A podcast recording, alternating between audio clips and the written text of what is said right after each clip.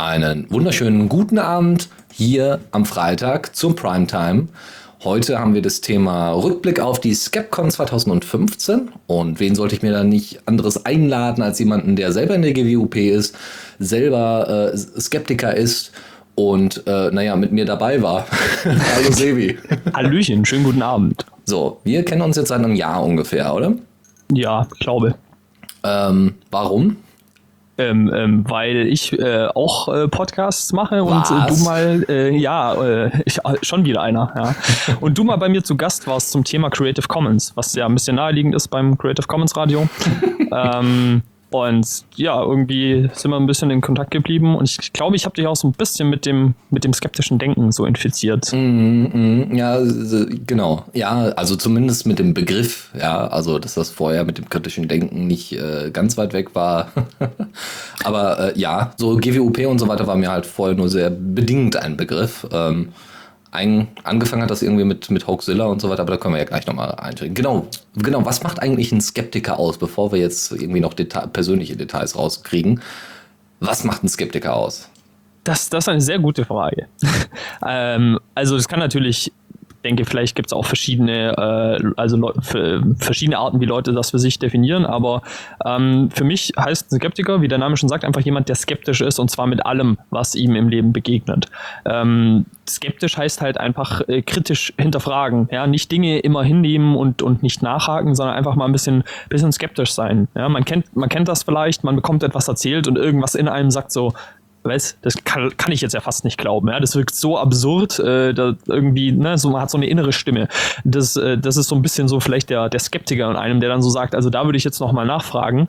Aber natürlich ist es ähm, eine, eine, höhere Kunst, wenn man das immer macht. Also nicht nur, wenn diese Stimme kommt, denn dann sind es ja meistens doch sehr ab, abstruse Geschichten, sondern wenn es auch ähm, um ganz alltägliche ähm, wo man vielleicht von der Mama erzählt bekommen hat, äh, das macht man so, ja, und deswegen macht man das so, dass man vielleicht einfach dann mal sich hinstellt und sagt, ja, ist das wirklich sinnvoll, wenn ich das so mache? Ähm, hilft das vielleicht irgendwas? Und ähm, einfach bei, bei allem, was man so im, im Alltag macht, das wäre jetzt natürlich der Idealfall, ähm, ein bisschen das, den, den Skeptiker mimt und einfach Dinge hinterfragt und nicht alles immer gleich so hinnimmt, wie man es serviert bekommt. Hm, und was hat das für einen Sinn und Zweck? Also ich meine, alles zu hinterfragen ist ja unfassbar anstrengend und äh, da wäre doch, also muss man denn wirklich alles hinterfragen? Was bringt einem das am Ende des Tages? Ja, gut, alles hinterfragen macht keiner, denke ich, weil äh, dafür haben wir alle wahrscheinlich zu viel um die Ohren. Ähm, aber es, natürlich bringt es mir was, äh, also würde ich jetzt sagen. Ähm, es, es geht ja, also man kann das ja wirklich in viele Gebiete streuen, da, da kommen wir nachher, denke ich, auch noch zu. Aber nehmen wir einfach mal an, ähm, ähm, jemand hat irgendwie eine Oma und die sagt, ähm, hier irgendwie, du hast Bauchschmerzen, ähm, da empfehle ich dir jetzt Schüsslersalze. Wer das jetzt nicht kennt, das ist ein, ein Verfahren, ähm, mit dem mit verschiedenen Salzen und eine gewisse Aufbereitung und Zubereitung ähm, ein gesundheitlicher Effekt herbeigeführt werden soll. Und ähm, gut, das kennen jetzt vielleicht schon viele nicht und, und dann sagt halt die Oma, ja, hier nimm das und dann nimmt man das halt vielleicht. Ähm, und wenn man sich jetzt halt ein bisschen mit diesem Thema beschäftigt, dann stellt man halt fest, ja gut, das ist halt Hanebüchen der Unsinn, was man vielleicht schon so ein bisschen ahnt, weil Salze, naja, also okay, das Jod und so, das ist schon wichtig für den Körper, aber dass die jetzt so irgendwie so Krankheiten heilen, das, das also in mir würde da schon so ein bisschen dieser Skeptiker schreien und ähm, da ist es dann natürlich durchaus, äh, bringt mir das was, um auf deine Frage zurückzukommen, denn äh, wenn ich mich damit äh, vermeintlich behandle und es eigentlich keine Auswirkung hat, dann schade ich da ja natürlich meinem Körper, wenn ich, wenn ich gesund, äh, wenn ich Krankheiten nicht, nicht bekämpfe. Und ähm, wenn ich jetzt eben da ein bisschen skeptisch rangehe und mich halt erstmal da reinlese und dann merke, okay, das ist was nicht, dann habe ich halt den Nutzen davon, dass ich einfach direkt äh, mit einem wirksamen Gegenmittel agieren kann gegen irgendwelche Beschwerden und mir nicht die Zeit damit vertreibe, irgendwelchen dubiosen äh, Salze irgendwie einzunehmen oder solche Sachen. Mhm, vor allem spart man dadurch auch eine Menge Geld. Ja, äh, noch dazu. Das, dass man genau. das in die richtigen Medikamente steckt und so weiter. Alles klar. Ähm, ja, und äh, die GWOP, ich hatte ja gerade schon gesagt, da bist du Mitglied. Was ist die GWOP? Wofür steht die Abkürzung? Also die, die GWUP oder GWUP, wie sie gerne auch genannt wird, das ist die Gesellschaft zur wissenschaftlichen Untersuchung von Parawissenschaften. Das klingt jetzt vielleicht ein bisschen äh, verwirrend, aber ist eigentlich ganz einfach. Ähm, Parawissenschaften kann man sich ja so ein bisschen von Paralympics vielleicht herleiten, ja, also so ähm, Wissenschaften, die, die mit Paraphänomenen, ja, also wir kennen die Paraphänomene, so ähm, Sachen, die vermeintlich unerklärt scheinen, ähm, sich damit befassen. Ja, also es gibt zum Beispiel ähm, äh, Unis, an denen äh, geforscht wird, ob es, ob Menschen übernatürliche Fähigkeiten haben, also zum Beispiel ähm, den Zufall von, von Kugeln beeinflussen können. Da gibt es so ein Versuchsobjekt, wo irgendwie so Kugeln runterfallen und unten sind so verschiedene Schächte und dann sagt man den Leuten so, und jetzt versuch mit deiner Gedankenkraft die ähm, Kugeln in eine bestimmte Richtung zu lenken und so. Das gibt es also durchaus äh, Wissenschaften, die sich damit beschäftigen und die GWUP möchte halt ähm, nicht, dass die Wissenschaft äh, in Verruf gerät, sage ich jetzt mal, und untersucht eben dann solche Parawissenschaften, ja, also vermeintliche Wissenschaften.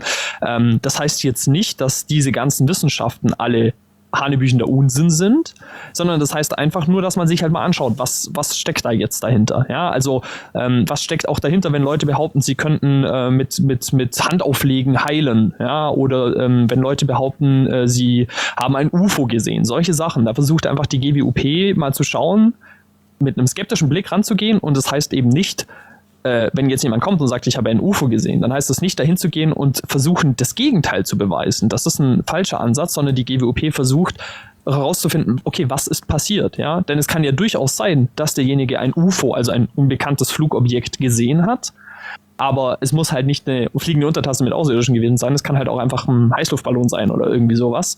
Und ähm, da ist es dann einfach äh, sozusagen der Ansatz von, von der GWUP bei solchen Sachen, die jetzt vielleicht ein bisschen weitreichender sind als so eine UFO-Sichtung, ähm, mal mit einem skeptischen Blick äh, hinzugehen und zu schauen, ist da wirklich was dabei oder ist das vielleicht alles so ein bisschen ja, äh, dubios. Mhm. Und so die regelmäßige Veranstaltung der GWUP, also jährlich, soweit ich weiß, die, die das gleich mit, den, mit der Mitgliederversammlung verbinden, ne, weil ist halt ein ganz normaler EV. Ähm, genau. Das ist die sogenannte Skepcon, die Skeptiker-Konferenz oder genau, Kongress. Ja. ja Kon Kon Kongress, Konf Konferenz, ja, doch, Konferenz, ja. Mhm. So, was, wer, in Anführungszeichen, wer geht da hin oder äh, was wird dort gemacht? Also hingehen kann jeder. Ähm, es gibt halt einen kleinen Rabatt für, für GWUP-Mitglieder, aber ähm, kann sich äh, jeder da äh, einkaufen mit einem, mit einem Ticket. Es gibt auch immer einen Besuchertag, wo man dann relativ günstig reinkommt, wenn man erstmal so ein bisschen schnuppern möchte.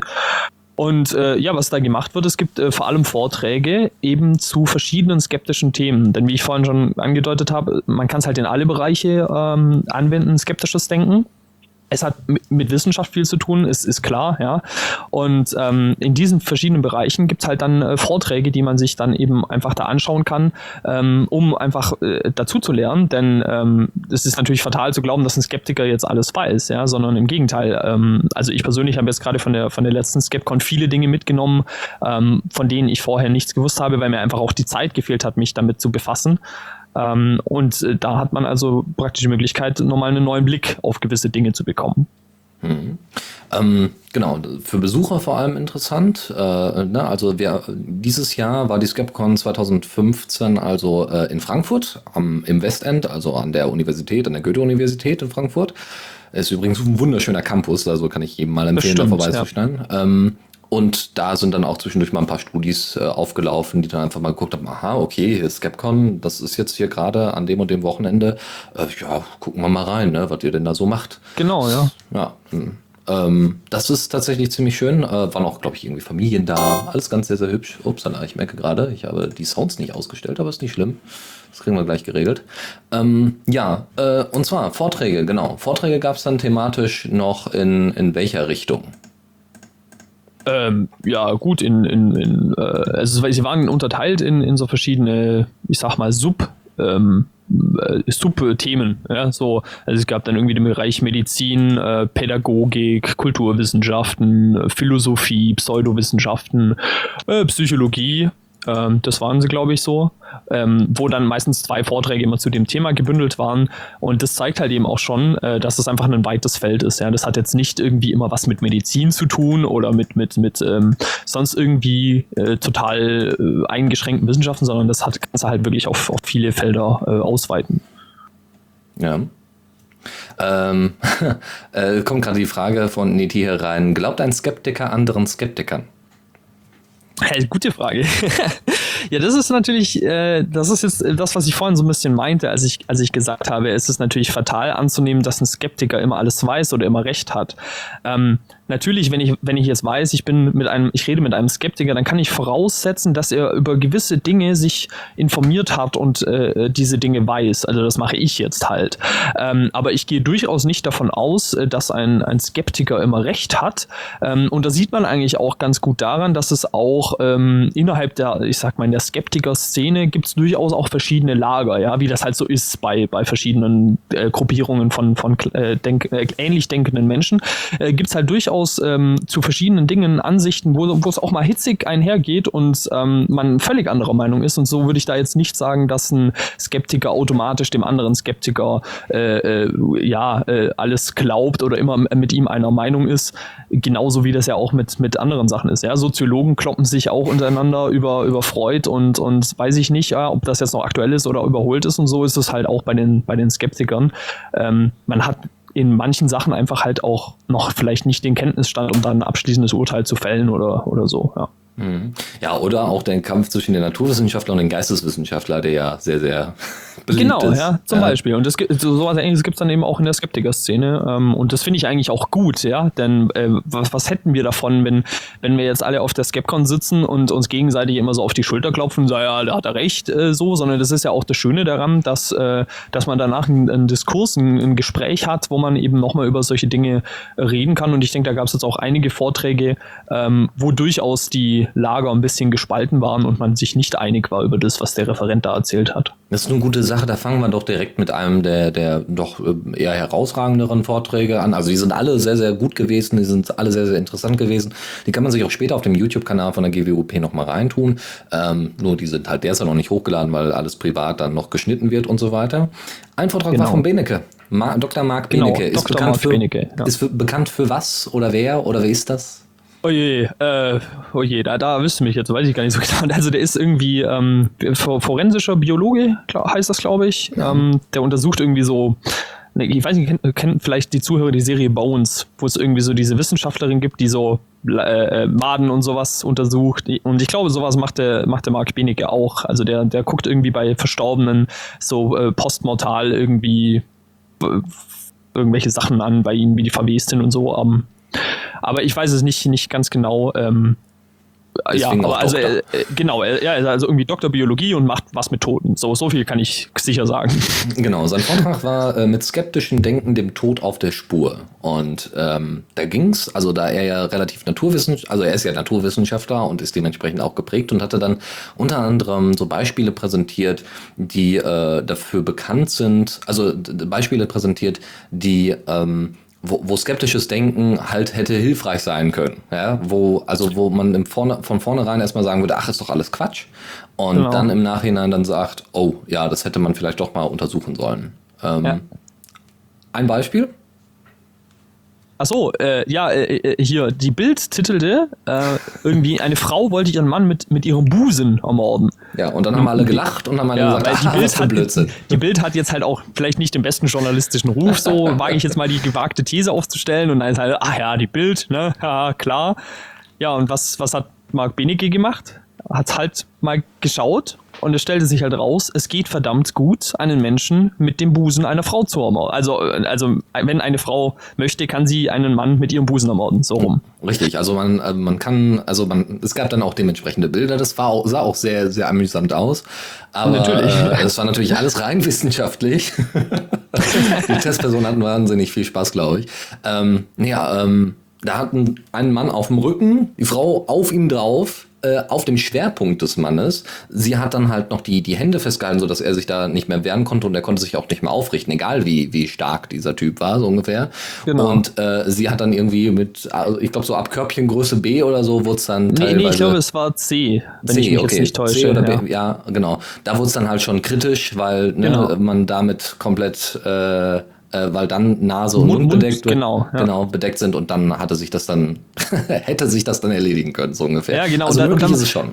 Genau, und dann war noch dieser Effekt, dass wenn man, wenn man unter Atemnot leidet, dass der Körper so eine Schutzreaktion ausführt und nochmal tief Luft holt, was dann dazu führt, dass man äh, praktisch sich die, die Brüste der Frau nochmal ansaugt und damit wirklich ein, ein Vakuum erzeugt und, und ohne Luft ist.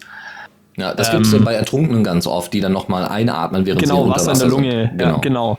Und, und das ist eigentlich ein sehr schönes Beispiel, ja, äh, was ich eben vorhin meinte, ja. Ähm, da lacht man jetzt so drüber, ja, die Bilds, so witzig, ja, äh, Brüste, ja, da brauchen wir jetzt nicht weiter äh, nachgehen. Und was macht ein Skeptiker? Er schaut halt einfach mal nach. Und jetzt kann man sich die Frage stellen, ja und dann, dann wissen wir halt, dass es doch gestimmt hat, was soll das jetzt? Ja, dann hat sich halt rausgestellt in diesem Vortrag, dass es einen sehr signifikanten Bereich in der ähm, Mordstatistik gibt von ähm, Frauen, die Morde mit ihren Brüsten begangen haben. Ja, also jetzt nicht irgendwie eine, sondern es waren deutlich mehrere. Und es führt halt dazu, was, was äh, Mark Benige dann auch sehr schön gesagt hat, wenn man es nicht beachtet, dann wird es an der, an der Akademie für die, von der Polizei, also das war jetzt auf das, auf das FBI gemünzt, glaube ich, wird es halt nicht gelehrt. Ja, äh, wenn, wenn man nicht weiß, dass sowas passiert, ja. Dann kommst du ein Kriminologe an einen Tatort und dann äh, wird er nicht auf den Schluss kommen, dass da vielleicht jetzt gerade jemand mit den Brüsten von, von der Frau irgendwie äh, getötet wurde. Und äh, das ist also durchaus sinnvoll, sowas zu hinterfragen und jetzt nicht einfach nur so einen so einen äh, komödiantischen Aspekt, dass man halt sagen kann, naja, okay, es geht, jetzt können wir alle äh, drüber lachen oder so, ja, sondern es hat wirklich einen Sinn. Genau. Also das heißt, wenn man Sachen noch nicht rausgefunden hat, wird auch nicht dran nachgesucht. Das heißt, es werden auch be bestimmte Sachen nicht aufge aufgeklärt, die aus dem Bereich kommen. Und das ist natürlich, äh, da sollte man ja skeptischer sein. Ja, genau. Und, und ich, ich fand es auch sehr schön, wie er das halt einfach gesagt hat, dass ähm, das, also er hat da damit auch so ein bisschen die Skeptiker kritisiert und auch genau das, was vorhin in dieser Frage steckte, äh, aufgeworfen, dass man halt nicht glauben sollte, man ist jetzt irgendwie ein besserer Mensch oder so. Ja, ah ja, ich bin ja Skeptiker. Äh, ich, ich weiß ja jetzt schon, dass das mit den, mit den Busenmorden äh, Blödsinn ist oder so. Nee, sondern völlig unvoreingenommen an die Sache rangehen. So wie man das halt auch wissenschaftlich macht, ja, wenn man mal so ein bisschen irgendwie studiert hat oder so, dann lernt man das ja auch. Ähm, und dann geht man halt an eine Sache ran und ist unvoreingenommen und dann muss man halt so langsam sich der Wahrheit nähern und wenn die dann halt ist, ist es Bullshit, ja, dann ist es halt Bullshit. Genau, aber man hat es dann wenigstens rausgefunden und äh, ja, kann genau. das abspeichern. Genau. Ähm, also das war einer der Vorträge. Interessant war uh, unter anderem halt, dass es eine sehr, also er hatte noch so weitere Beispiele, wie zum Beispiel, dass man, er meinte dann, dass man äh, Pegida-Leuten am besten mal das Beispiel geben sollte, also wenn es jetzt um Rassismus geht, äh, am besten das Beispiel geben sollte, man fährt mit einem Fahrrad von, äh, von Afrika aus, Südafrika aus, einmal komplett bis zum Beispiel nach Tokio und äh, jeden Tag, den man dann fährt, merkt man dann, okay, die Hautfarbe verändert sich nach und nach, je nach der Umgebung und so weiter und nach dem, äh, wie auch immer, ja, also nach der, nach der Umgebung. Und somit könnte man den Rassisten zeigen, dass das nichts mit Rasse zu tun hat, sondern mit Umwelteinflüssen. Ähm, so, und das war ein bisschen schwierig, weil also da, da könnte man dann skeptisch hinterfragen und sagen, okay, ähm, das ist, mag ja alles sein, damit kann man Rassisten entlarven, aber die, ähm, die, die Pegida-Leute argumentieren ja auch teilweise ganz anders, nämlich mit Kultur oder die sind ganz anders, die sind fremd und Fremdheit wollen wir nicht und so weiter. Und da, da wird es dann halt schwierig. Da müsste man dann weniger von einem naturwissenschaftlichen Standpunkt rangehen, sondern viel eher von einem kulturwissenschaftlichen oder geisteswissenschaftlichen Standpunkt. Ja. Und deswegen ist es auch wichtig, dass es halt diese unterschiedlichen Lager gibt, die dann von auf aufeinander Bezug nehmen und kritisieren und dann nochmal hinterfragen. Ja, genau. Also ich da, da an diesem Teil des Vortrages, da war ich eben auch nicht mit ihm einer Meinung, weil was er im Endeffekt gemacht hat, er, er hat die Lehre der Nazis äh, widerlegt. Genau. Wo man jetzt auch wieder sagen könnte, ja, das wissen wir doch alles, aber es ist halt einfach nochmal schön, das einfach nochmal gezeigt zu bekommen. Es ist wirklich hanebüchender Unsinn, was da erzählt wird. Ähm, und äh, hat aber halt nicht die Pegida-Logik widerlegt, denn die berufen sich jetzt, also zumindest wie soweit auch eben mein Stand ist, nicht auf diese Nazi-Rassenlehre, sondern sind da doch schon ein bisschen, äh, ich sag jetzt mal, ge gewiefter mit ihren Thesen und ähm, deswegen ja, äh, denke ich auch nicht, dass er damit jetzt äh, sozusagen ein Rezept an die Hand gegeben hat, um gegen Pegida zu argumentieren, sondern eher vielleicht die, die Nazi-Ideologie nochmal ein bisschen kritisch beäugt hat. So ist es.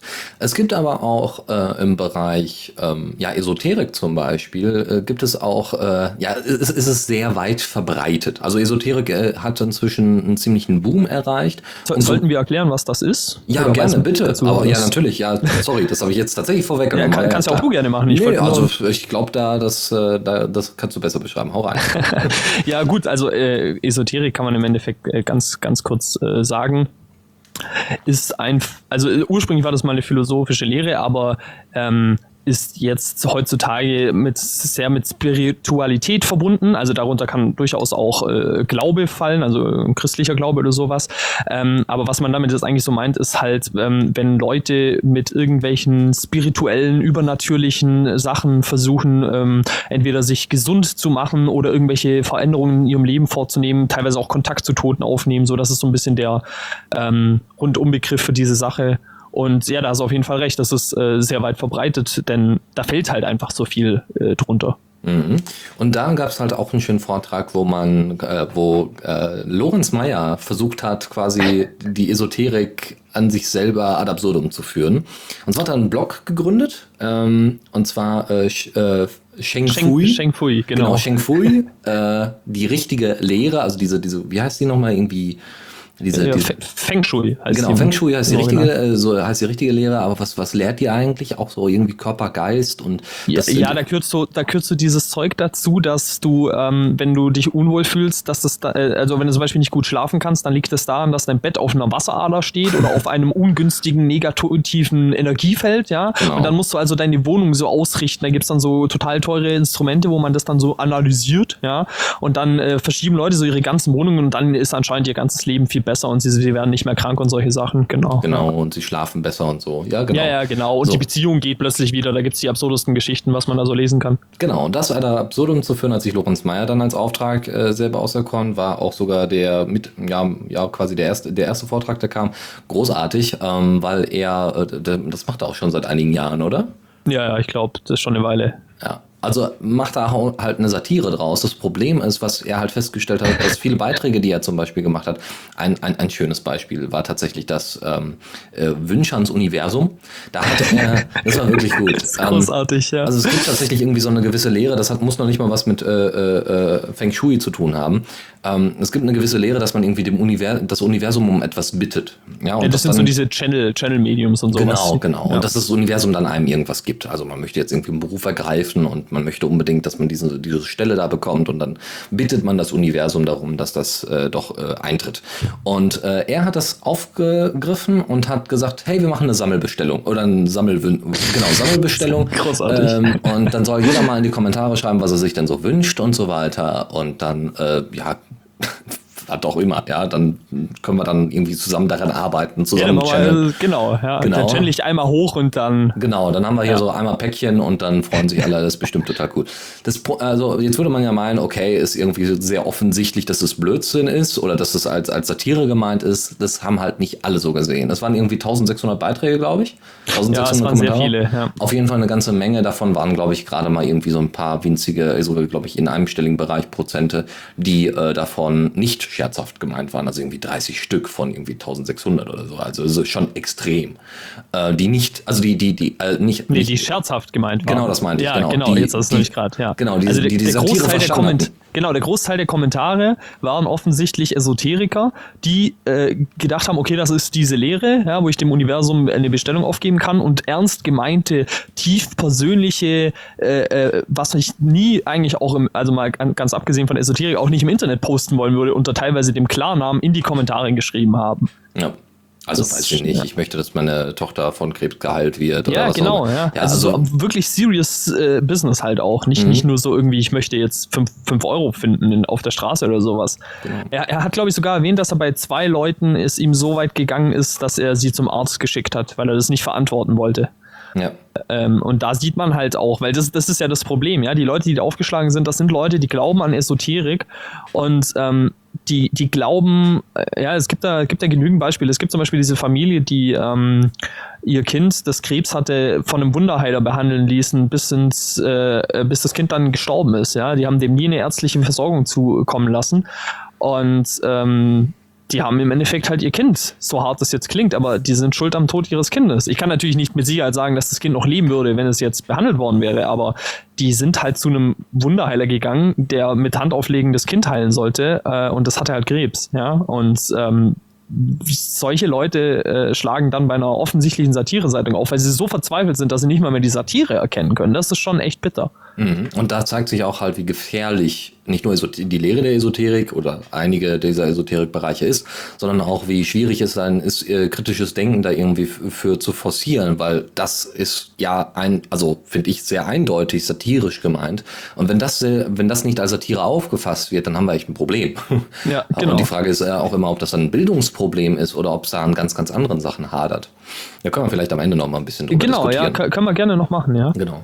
Ähm, wir haben, also es gab echt interessante, äh, interessante Sachen. Wir hatten irgendwie äh, Wolfgang Hund, der ist selber Lehrer oder war Lehrer eine Zeit lang. Der hat dann, da hat man dann so, so ein, ja, was war das denn? So ein Live-Experiment. Ja, oder? das war ziemlich cool, genau. Ja, das war sehr cool. Es ja. gab, es gab irgendwie, es ging irgendwie darum, äh, es wurde, wurde äh, irgendwas aus den 90ern oder was von Sat 1 wurde irgendwie so ein, so ein Beitrag gezeigt, wo so ein Hellseher dann äh, in Filmdosen ähm, den Ring oder irgendein Schmuckstück äh, von einer dieser Tussi, äh, von, von einer dieser äh, Publikumsteilnehmer da ähm, gefunden hatte, ohne das Ding zu berühren, ohne genau zu wissen, was das ist, äh, wo das drin, Ding drin ist.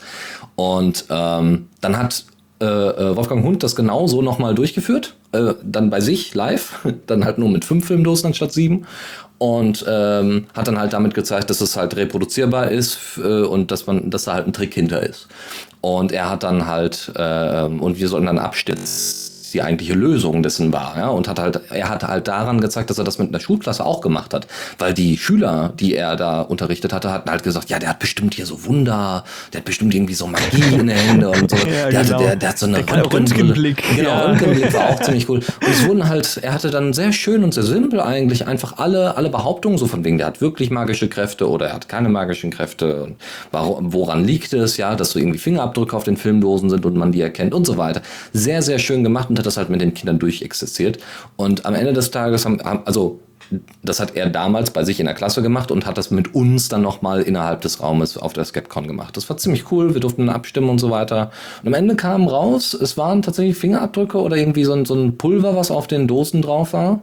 Ich genau, glaube, ja. das war's, ja. Ja, nee, nee, nee, das war, das war beim zweiten. Äh, das, die Auflösung davon war ganz einfach, dass er einen Dritten im Publikum sitzen hatte, der eben mit den Fingern ah, die ja. Anzahl, also die, die Dose von links, also drei dritte Dose von links sozusagen äh, gedeutet hat. Ah, und ja. Äh, genau, ja. Und ähm, dann hat er halt eben äh, den Versuchsaufbau nochmal gemacht, ohne dass man ihm dabei zuschauen konnte, sodass niemand ihm eine Hilfe geben konnte. Und da hat er dann eben gezeigt, dass es halt auch da geht, indem man so eine dünne Staubschicht auf diese Filmdöschen gelegt hat und die kann man halt sofort erkennen, wenn man drauf schaut. Und da, wo halt der Deckel wieder drauf gedrückt wurde, ist die Staubschicht natürlich nicht mehr drauf. So ist es. Ja, und das ist halt, ist ganz nett, ja. Aber das ist, also das ist ja auch so diese, dieses Problem mit The Next Uri Geller und solche Geschichten, die ja mal vor einigen Jahren so rumkursierte. Ja, ja also von wegen, äh, und jetzt, äh, es erinnert mich so ein bisschen an das Wunder, als das wunderbare Lied, als auch das wunderbare Musikvideo von Phil Collins, ähm, und, also beziehungsweise von Genesis, und zwar Jesus He Knows Me, äh, wo Phil Collins dann als verrückter äh, äh Prediger äh, dann da steht und sagt, hier, wir brauchen 18 Million Dollars by the weekend.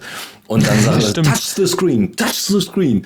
Sehr, sehr, äh, sehr, sehr schön. Hat mich so ein bisschen daran erinnert. Ja, das stimmt, ja.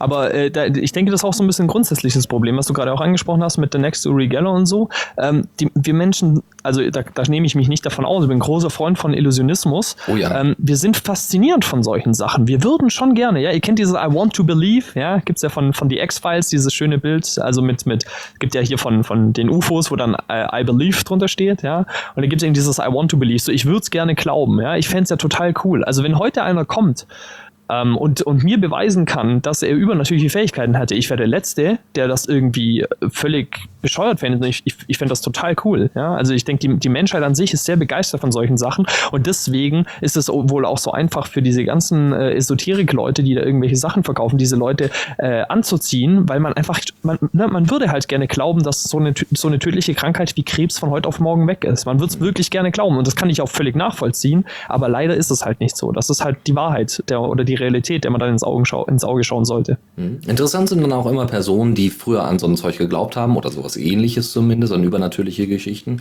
die erstmal nicht äh, wissenschaftlich erklärbar sind ähm, äh, und die dann Skeptiker geworden sind. Und da hatten ja. wir einen schönen Vortrag von einer Geisterjägerin und zwar von äh, Harley Stevens oder Haley Stevens so. Haley, ja. Äh, genau. Ziemlich cool. Ähm, sie hatte, also sie kommt aus Großbritannien Ja, ja. Ja, und hatte äh, dann mal so ein bisschen präsentiert, wie denn einige Go also sie, sie ist total fasziniert von Geistern und so weiter und äh, fand das total, hat auch früher dran geglaubt und so weiter. Und heute ist sie da. Sie, sie war sogar selbst ein, ein Ghost Hunter, wenn ich das richtig genau, genau. Habe, ja, und genau, hat dann ja. eben aus ihrer eigenen Erfahrung als auch aus der Erfahrung von Kollegen, ja, weil die Gruppen sind ja auch teilweise untereinander so ein bisschen verfeindet oder haben äh, sagen dann, ach, das ist doch total unseriös, wenn das so und so gemacht wird. Das ist sehr interessant, äh, dass es halt auch diese diese Kämpfe innerhalb der der, der, der des Geisterjagens gibt.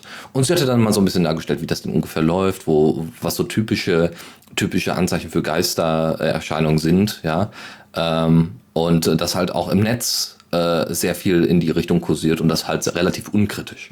Und das ja. hält sie halt für ein großes Problem. Sie ist immer noch wahnsinnig fasziniert von Geistern, aber das heißt, äh, aber sie hat halt den Glauben daran verloren.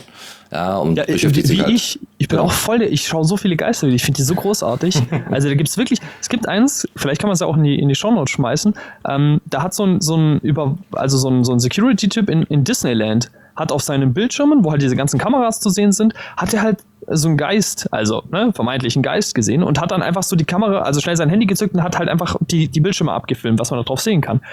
Das ist total faszinierend. Ja? ja. Äh, in diesem Vortrag äh, wird unter, also da war das Video nicht dabei, aber da wird unter anderem erklärt, was das ist, was man in diesem Disney-Video sieht. Ja? ja. Ähm, nämlich äh, Fleck auf der Linse, beziehungsweise äh, Insekt auf der Linse. Ja? Also das kann man ja alles erklären so, aber trotzdem, wenn man sich das so anschaut, das sieht einfach toll aus, auch wenn man weiß, okay, natürlich ist das kein Geist, es gibt halt keine Geister, ja, aber ich finde das auch total faszinierend, schau das gerne an, ist doch super. Ja, aber dann ist natürlich immer, dann ist man natürlich als Skeptiker immer so ein bisschen verzweifelt, wenn man dann durchaus irgendwie Erklärungen dafür bekommen hat oder das irgendwie äh, verinnerlicht hat, dann ähm, am Ende dann in die YouTube-Kommentare zu gucken und zu sagen, oh, oh Gott, das nehmen Leute ernst. Und dann hat man, also hat man relativ schnell ein Problem und äh, dann geht der Puls auch gerne mal hoch. First rule of the Internet, do not read the comments. Ja, niemals, nie. Hier Stephen Fry, ein äh, britischer Moderator, meinte auch immer, er, er liest immer, er liest immer Webseiten, immer mit der Hand so über die fast die Hälfte, die untere Hälfte. Äh, liest, so liest er immer Webseiten, weil er die Kommentare nicht sehen möchte. Ich glaube, es gibt sogar ein Add-on für Firefox, was die Kommentare blockiert. müsste, müsste, eigentlich sollte man das installieren. Ja, ja, doch. So, was hatten wir noch? Wir hatten, also es sind auch, die sind auch äh, organisiert nach ähm, dementsprechende Kat äh, Kategorien. Also das war jetzt zum Beispiel aus dem Donnerstag, was wir jetzt rausgenommen hatten. Äh, genau, so eben dieser, dieser Publikumstag. Das merkt man, finde ich, auch so ein bisschen an den Themen. Die genau, halt so ein bisschen publik. Genau, sind ein bisschen allgemeiner, sind auch sehr genau, interessant. Ein bisschen genau. unterhaltend, auch mitraten, ne? Ghost genau. Hunting, so, ja. Genau, einmal mitmachen, sehr, sehr cool. Ähm, das, äh, dann hatten wir am Freitag ging es dann los mit Medizin und Pharmazie. Da äh, ging es dann, also sollte es zumindest losgehen. Das hat leider nicht funktioniert. Genau, aber was funktioniert hat und was war wirklich cool war, war Masernvirus. Und zwar. Äh, ja, aber, aber, davor kann man ja trotzdem sagen, weil der Ersatztalk so. davon war ja äh, Dr. Florian ja, Eigner stimmt. mit äh, Wissenschaft und Bullshit, hieß es, glaube ich, der Talk. Ja, oder B B Blödsinn, oder Blödsinn, glaube ich. Blödsinn, ja, genau, Wissenschaft und Blödsinn. Was jetzt nicht unbedingt in den äh, Pharmazie-Medizinbereich gepasst hat, was daran lag, dass die ursprüngliche Referentin halt erkrankt ist und er dann eingesprungen ist. Aber was durchaus ein äh, sehr guter Talk war, äh, wie ich fand, ähm, wo er einfach, ähm, also erstmal so ein bisschen bisschen mit diesen Argumenten aufgeräumt hat, die man so kennt. Ja, die Wissenschaft kann auch nicht alles beweisen, die Wissenschaft ist dogmatisch und so, was halt einfach so, so ein bisschen von diesen, ich sag mal, Wissenschaftsgegnern, äh, die halt auch oft in der Esoterik zu finden sind, angehangen wird und dann aber gleichzeitig auch ähm, versucht hat, überhaupt zu beschreiben, was die Wissenschaft ist und wie sie funktioniert und dass sie natürlich Fehler hat und, und ähm, wie sie funktioniert.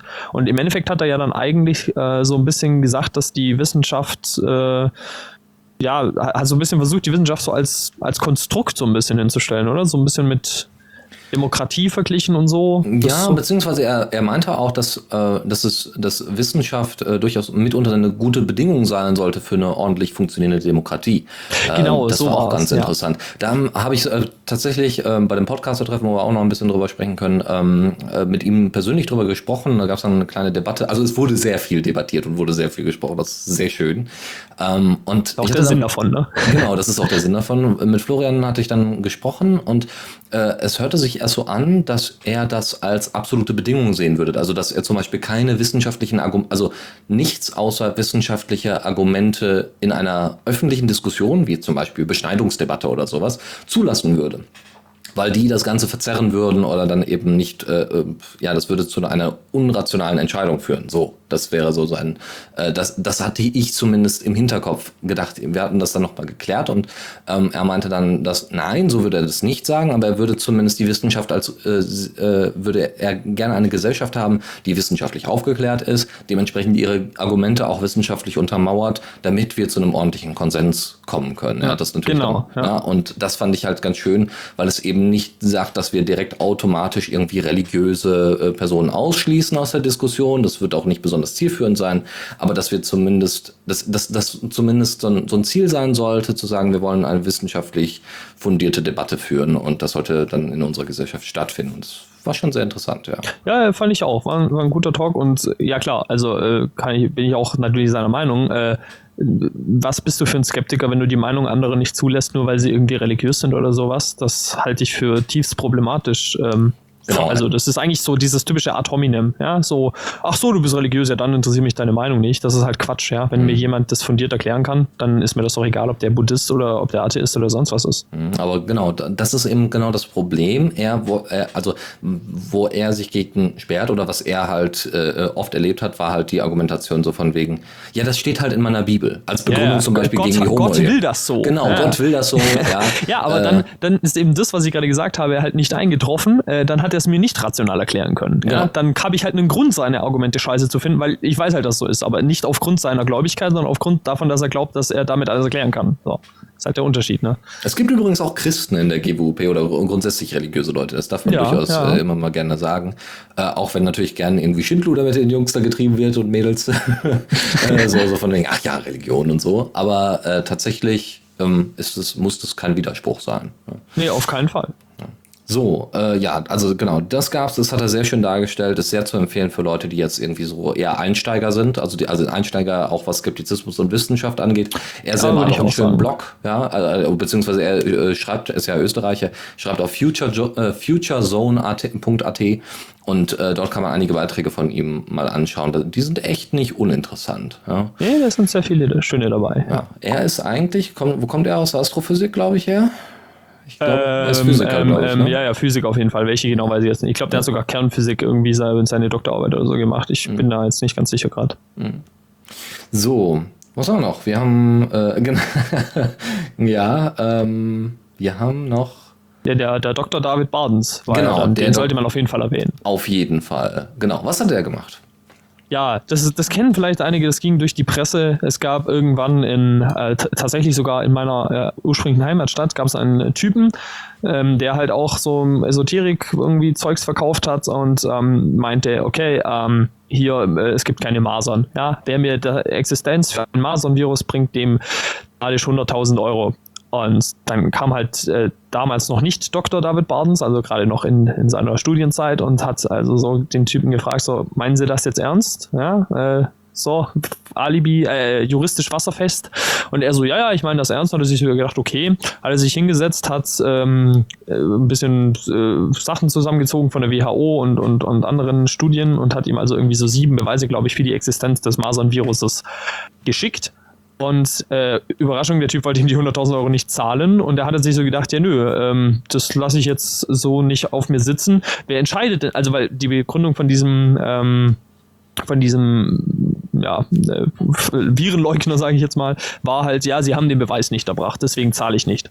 Und dann hat sich halt der David Barnes gedacht, ja gut, ähm, wer entscheidet denn jetzt, ob ich den Beweis erbracht habe? Naja, in Deutschland macht sowas ein Gericht, also ist er vor Gericht und hat halt auf diese Zahlung von den 100.000 Euro geklagt und das ging dann nach einigem Hin und Her vor Gericht äh, so aus, dass dieser ähm, Virenleugner diese 100.000 Euro bezahlen musste, allerdings jetzt aktuell in der Revision äh, ist, also gegen dieses Urteil Einspruch eingelegt hat, was natürlich klar ist. Ähm, ja, und er hat halt eben davon äh, berichtet, wie diese Verhandlungen, also wie das alles so passiert ist, was ich euch jetzt gerade so ein bisschen wiedergegeben habe, wie diese Verhandlungen abgelaufen sind, was das für ein Typ ist. Ja, ich meine, wer stellt überhaupt so solche Thesen auf? Weil man muss dazu sagen, dieser Virenleugner, das war ein Pro ich weiß nicht, ob er promoviert war, aber auf jeden Fall hatte er einen Hochschulabschluss in Biologie. Ja, also der hat ein komplettes Studium absolviert und kommt mit solchen äh, Thesen daher.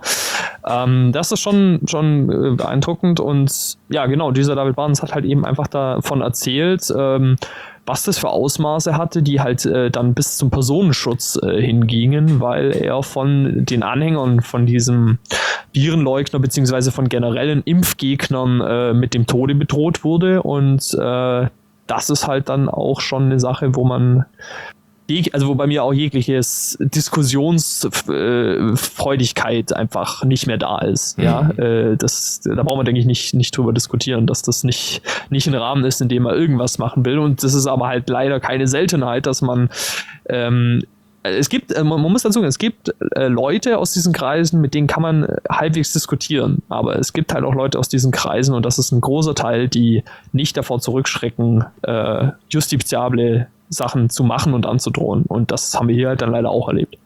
Es gibt auch, also dieser, dieser äh, Typ, der gesagt hat, es gibt keine Masern, dieser Doktor, dem, glaube ich, auch die Doktor, äh, also der Doktor aberkannt worden ist, soweit ich weiß. Ja, ich glaube, so war es, ja. ja. Ähm, Dr. L heißt er übrigens. Ja, ja, genau.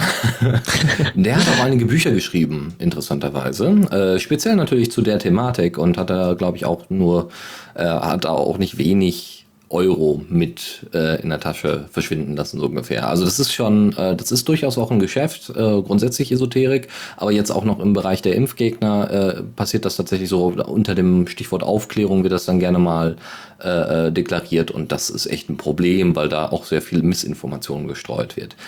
Ähm, jetzt gibt es natürlich auch Leute, die dann sagen, hier, Internet, ja, das ist daran schuld, so freie Informationsweitergabe in der Form, schrecklich, aber naja äh, nur weil die Informationen frei zur Verfügung stehen, heißt es nicht, dass sich das Problem dadurch, wenn diese Informationen frei, nicht frei zur Verfügung stehen würden, dass sich das Problem damit erledigt. Nee, so. auf keinen Fall. Aber natürlich, äh, denke ich, kann man schon sagen, dass es natürlich ähm, schon damit zusammenhängt. Äh, ja, natürlich. Weil das Problem ist halt, äh, geht mal, alle, die jetzt zuhört, macht mal Google auf und gebt da mal Impfenkritik ein. So, und was kommt da ganz oben? Eine Seite, die heißt impfkritik.de.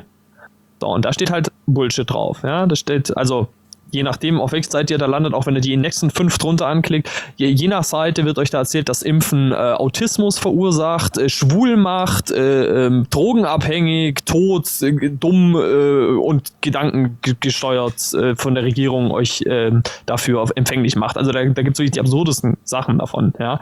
Ähm, das Beste, dann, was ich mal gehört hatte, war irgendwie durch das Impfen, also durch das Pieken mit der Nadel, sollen Kinder irgendwie an den Drogenkonsum, glaube ich, gewöhnt Ja, genau, werden. ja, ja, das gibt's auch, ja. Ähm, ähm, und, und zum Beispiel auch, dass, äh, dass der Wunsch, sich ein Tattoo stechen lassen, kommt auch vom Impfen und so. Also da gibt's die absurdesten Geschichten, ja. Aber das ist natürlich genau das Problem, bis ich jetzt auf der Google-Suche mal was Vernünftiges zu, äh, also finde, wo, weil Kritik ne, ist positiv wie negativ, ja. Wenn ich Impfen Kritik eingebe, dann heißt das eigentlich, ich möchte alle Fakten haben von Befürwortern und von Gegnern. Ja? Aber das dauert eine Weile, bis ich da rankomme, weil diese Seiten wie Impfkritik und so, die landen halt einfach oben. Ähm, die machen auch da entsprechendes äh, Search Engine Optimizing, also die machen das wirklich äh, natürlich mit Absicht.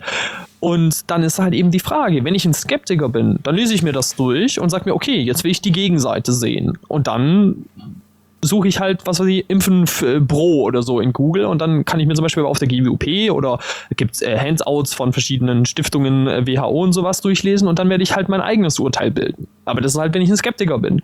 Wenn ich aber halt äh, ein Anti-Wissenschaftler bin oder sage, die Pharmalobby ist böse oder irgendwie sowas, ja, also eine Anti-Haltung habe, was halt schon per se immer nicht skeptisch ist, äh, dann werde ich halt sagen, aha, ja, steht ja alles auf Impfkritik, was ich schon immer gesagt habe, ja, das bestätigt ja alle meine Thesen und werde keine Pro-Thesen zulassen und dann haben wir halt äh, natürlich genau das Problem.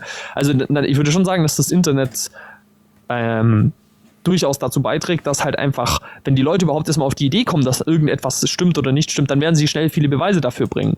Und deswegen ist es aber ja umso wichtiger, nicht diese Seiten zu verbieten und aus dem Internet zu bringen oder so. Das ist ja natürlich Quatsch, das will ja keiner, sondern die Leute mit skeptischem Denken zu schulen. Und das ist ja auch, was die GWUP dann eben möchte, dass halt die Leute nicht nur die Impfkritikseite lesen, sondern halt auch die Gegenseite und sich dann ein ganz rationales äh, Bild davon machen und vielleicht dann halt wissen, es macht halt doch nicht schwul, wenn man sich impfen lässt. Ja, also so, ja. ja. Und das muss ich sagen, äh, das äh, liegt dann natürlich dann auch, äh, teilweise an der Schulbildung, ja, also dass Naturwissenschaften irgendwie so als so ein Schmähfach teilweise auch angesehen werden, ja, ja und dann lieber irgendwie deutsche Mathematik gelehrt wird, ist ja auch alles in Ordnung. Ähm, aber das, das irgendwie, ach, Bio, Chemie, äh, langweilig. Ja. Habe ich auch gehasst in der Schule, muss ich ehrlich sagen. Ne? Also, ja, ich hatte, ich hatte spätestens in der Oberstufe hatte ich dann tatsächlich eine gute Lehrerin, also gute Lehrerin, was Fachkompetenz angeht. Die hat uns tatsächlich auch eine sehr schöne Doku gezeigt, wo man Zwillingsstudien durchgeführt hat von äh, Personen, die einmal heterosexuell sind und einmal homosexuell. Und dass man da eben ausprobiert hat, okay, hat das vielleicht einen genetischen Aspekt oder ist das Epigenetik, ja? Da kam diese Epigenetik, gibt's irgendwie schon seit zehn Jahren irgendwie, aber das hat erst so nach und nach in die äh, äh, Schulbücher überhaupt erst so nachträglich äh, äh Einf an Einfluss gewonnen. Und ich hatte halt das Glück, dass äh, unsere Lehrerin zwar jetzt nicht unbedingt die beste Lehrerin war, aber dafür, dafür fachlich kompetent und auch Impfen und so weiter tatsächlich thematisch beleuchtet hat. Ja, das, soll, das sollte man halt zum Beispiel tun, in der Schule, ja. Also ich hatte das Glück, dass meine Eltern halt von vornherein, das war für mich einfach klar, ja. Äh, man hat halt geimpft, aber natürlich habe ich halt auch äh, da als Skeptiker irgendwann dann mal so, als ich mit diesem Thema so ein bisschen angestoßen bin, so von diesen Impfgegnern, halt auch mal geschaut, okay, ja, Moment. Ne, als Skeptiker musste ich natürlich auch erstmal schauen, was gibt es da noch für andere Seiten, aber habe dann halt gemerkt, okay, es war zum Glück die richtige Seite, sage ich jetzt mal. Ähm, aber es gibt halt eben genug Leute, bei denen das nicht so ist. Und da sollte unsere Schule äh, vorbeugen. Ja, solche, weil, weil das ist halt auch der Einstieg. Ja, wenn ich, wenn ich, wenn ich glaube, dass ähm, Impfen irgendwie nicht wirkt, dann glaube ich halt auch ganz schnell, dass äh, die Regierung irgendwie uns äh, vernichten möchte, ja, je nachdem, welcher The Verschwörungstheorie ich da angehöre, oder dass die Pharma-Lobby Geld damit verdient, ja, mit 40 Cent pro Impfspritze, ich, die werden alle stinkreich und, und leben auf, auf den Bahamas so. Ähm, und, aber das ist halt so ein, so ein Einstiegsding, ne? Und wenn, wenn unsere, wenn die Schulen da vorgreifen, weil ich glaube, im Alter von 14, 15, da ist man noch nicht so in so einem Verschwörungsbild drin, würde ich jetzt mal hoffen zumindest, ja. Da kann man noch, kann man noch mal mit sachlichen Argumenten Leuten einfach beibringen, so, geht impfen, das ist sinnvoll, das bringt auch was, das kann man auch biologisch erklären im Biologieunterricht, aber stattdessen haben wir halt dann in Biologie irgendwie, weiß ich nicht. Äh, äh Morphologie äh, oder sowas gemacht. Also, obwohl das ja, ja auch interessant wäre, weil ja, wegen, wegen, Evolution und so weiter. Das interessant ist, ja ist dort alles, ja, aber die Frage ist halt, interessiert es dich als 15-Jährigen? Sind wir mal ehrlich, ja? Also da war Sexualkunde noch das Spannendste in Biologie. so. ähm, da ist es halt die Frage, will ich vielleicht ein Thema auslassen, sowas wie, ähm, keine Ahnung, äh, Licht, Licht und Pflanzen, ja, was man auch ja, in diesem ja, Photosynthese. So, äh, Photosynthese, danke, das Wort habe ich gerade gesucht. Ähm, will, will, ich das vielleicht auslassen und will stattdessen mal über Impfen reden oder über äh, Behandlungsmethoden, ja, oder vielleicht mal sowas machen, wie halt eben unser äh, Referent Dr. Hund, äh, nee, war kein Doktor, äh, der Herr Hund, äh, ne? also die, dieser Lehrer mit diesem ähm, äh, Hellseher-Experiment mache ich vielleicht sowas mal mit meinen Schülern. Äh, weil ich glaube, ich, ja, ich hätte mega Spaß gehabt an sowas im Unterricht, anstatt am fünften Mal irgend so einen Gummikörper anzugucken, wo mir irgendwie erklärt worden, hier sitzt die Leber und da sitzt, weiß ich nicht, das ist mir doch egal, in dem Alter vor allem. Ja. Obwohl man das natürlich schön mit Alkoholkonsum verknüpfen kann. ja, das stimmt. Die Leber. Aber ja, Verdauungstrakt ist, sagen wir mal, eBay. Ja. Genau, Darm. Ja, sehr spannend. Darm, ja. Ja, ähm, was hatten wir noch? Wir hatten, genau, dann ging es in eine Richtung Pädagogik, da sind wir ja auch quasi thematisch schon drin gelandet. Ähm, da hatten wir mal äh, Ulrike von Chossi, die äh, ähm, tatsächlich einen ganz interessanten, wenn auch einen sehr vorlesungsartigen Vortrag gehalten hat. Also da war halt nicht so, äh, hier Fancy Pants, jetzt wird hier alles äh, total spaßig und so weiter, sondern einen sehr ernsten Vortrag. Sie selbst ist irgendwie Rektorin und, äh, und Gründ mit, Mitbegründerin an einer Grundschule in Bayern, glaube ich, die ähm, nach einem neuen, nach neuen Lehrmethoden vorgehen möchte. Sie äh, auch irgendwie Inklusionsschule und was weiß ich nicht alles, also sehr, sehr äh, weitreichende äh, andere Lehrmethoden dort anwendet, die einfach mal von Waldorf und Montessori äh, äh, abweichen Genau. Weil es, davon gibt es viel zu wenig. Es gibt, glaube ich, in Bielefeld hier in NRW gibt es, glaube ich, eine, eine Laborschule, wo bestimmte Lerngeschichten ausprobiert werden, aber okay. äh, die sind relativ selten überhaupt anzutreffen, ob das jetzt Laborschulen sind, ob die sich so bezeichnen, oder ob es einfach mal alternative Lernkonzepte gibt, die dann mal durchgeführt werden. Die sind relativ selten. Ja, weil, äh, weil da sollte man vielleicht kurz dazu sagen, auch vielleicht, weil das der Hörer auch nicht weiß, mhm. ähm, da würde man jetzt sagen, ja, wieso, mach doch die Waldorfschule, ja, das ist doch da toll, äh, da arbeiten die Kinder mit Holz und ja, die tanzen vergessen ihren Namen, okay, aber das ist ja nicht so schlimm, ja, also so habe ich auch äh, lange Zeit gedacht. Mhm. Ähm, aber leider ist das halt bei der Waldorfschule eigentlich sehr, sehr traurig, ähm, weil das Konzept ist, die da folgen, ist die sogenannte Anthroposophie. Wen das jetzt mehr interessiert, der sollte da vielleicht einfach mal ein bisschen äh, Wikipedia äh, sich durchlesen, das würde jetzt zu weit führen, aber ähm, im Grunde kann man sagen, ähm, Anthroposophie hat sehr viele Anknüpfungspunkte mit rechten Gedankengut, mit rassistischem Gedankengut.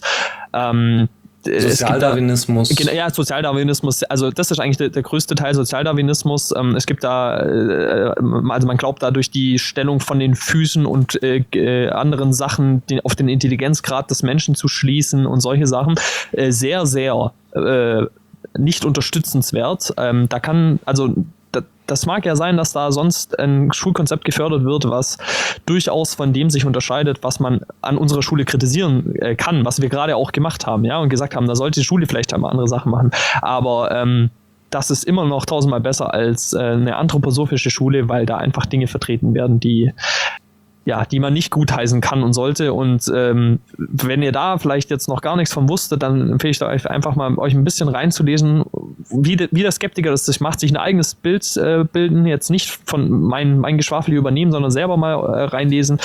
Ähm, und da vielleicht auch mal zu, zu, schauen, ob so eine Waldorfschule eine Sache ist, wo ihr eure Kinder mal hinschicken wollen würdet oder sowas. Es gibt da übrigens äh, eine gar nicht mal allzu schlechte Folge von Hoaxilla, einem Podcast, der äh, von zwei äh, Persönchen gemacht wird, die früher an der GWUP waren und die auch großartig unterstützt haben, jetzt nicht mehr drin sind, aber das ist auch irrelevant.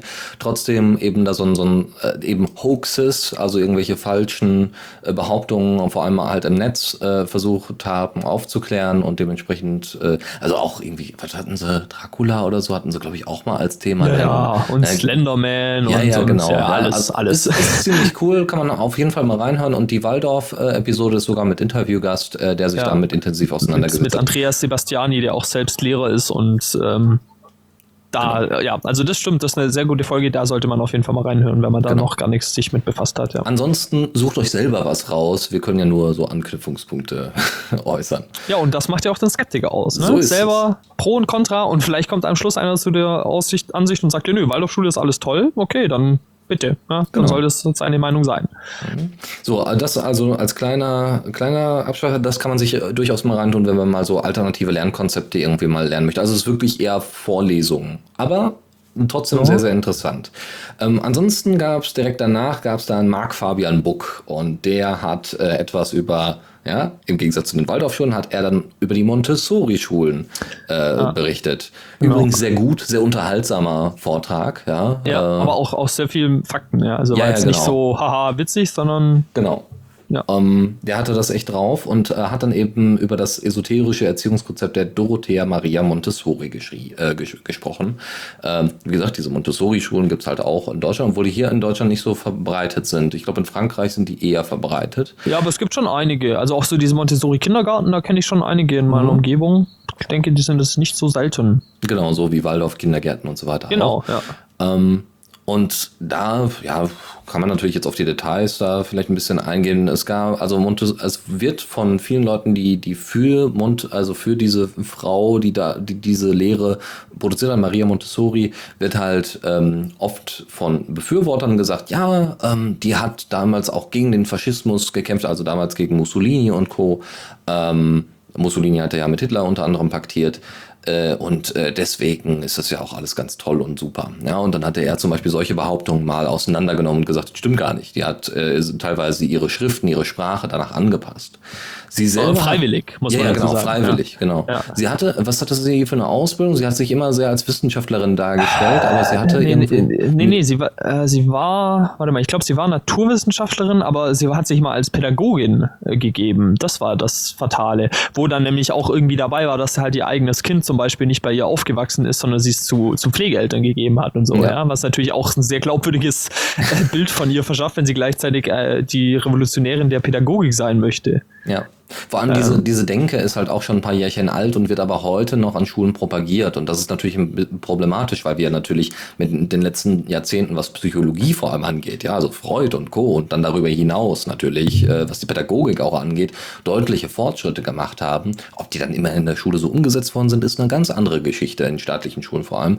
Ähm, aber dass die halt auf, äh, in, im Bereich äh, der Montessori-Schulen, die sich ja da großartig nicht weiterentwickeln, weil sie eben an dieser Lehre äh, festhalten, ähm, haben die überhaupt keinen, ähm, wie soll ich sagen, haben die überhaupt keinen Einfluss drauf gehabt. Ja, und, und vor allem, also selbst das, was damals ähm, präsentiert wurde, haben wir auch in dem Vortrag gesehen, war halt hanebüchender äh, Unsinn teilweise. Ja, also auch mit sehr mit esoterischem Touch, so von wegen, äh, ähm, das, das, äh, ich, ich kriege die Begriffe jetzt gerade nicht zusammen, aber so das Geisteswesen eines Menschen, ja, also war so der Glaube da, dass es so eine Aura gibt und solche Sachen. Ähm, das ist halt, äh, ja, sorry, aber also ich möchte halt nicht dass Kinder mit so, also nach so einem Konzept erzogen werden und dann noch mit einem rassistisch-faschistischen Einstück. Was mir da gerade noch einfällt, hat er auch erwähnt, 1951, sechs Jahre nach Ende des Zweiten Weltkrieges, hat Maria Montessori eine äh, Universität für Rassenlehre gefordert, ja.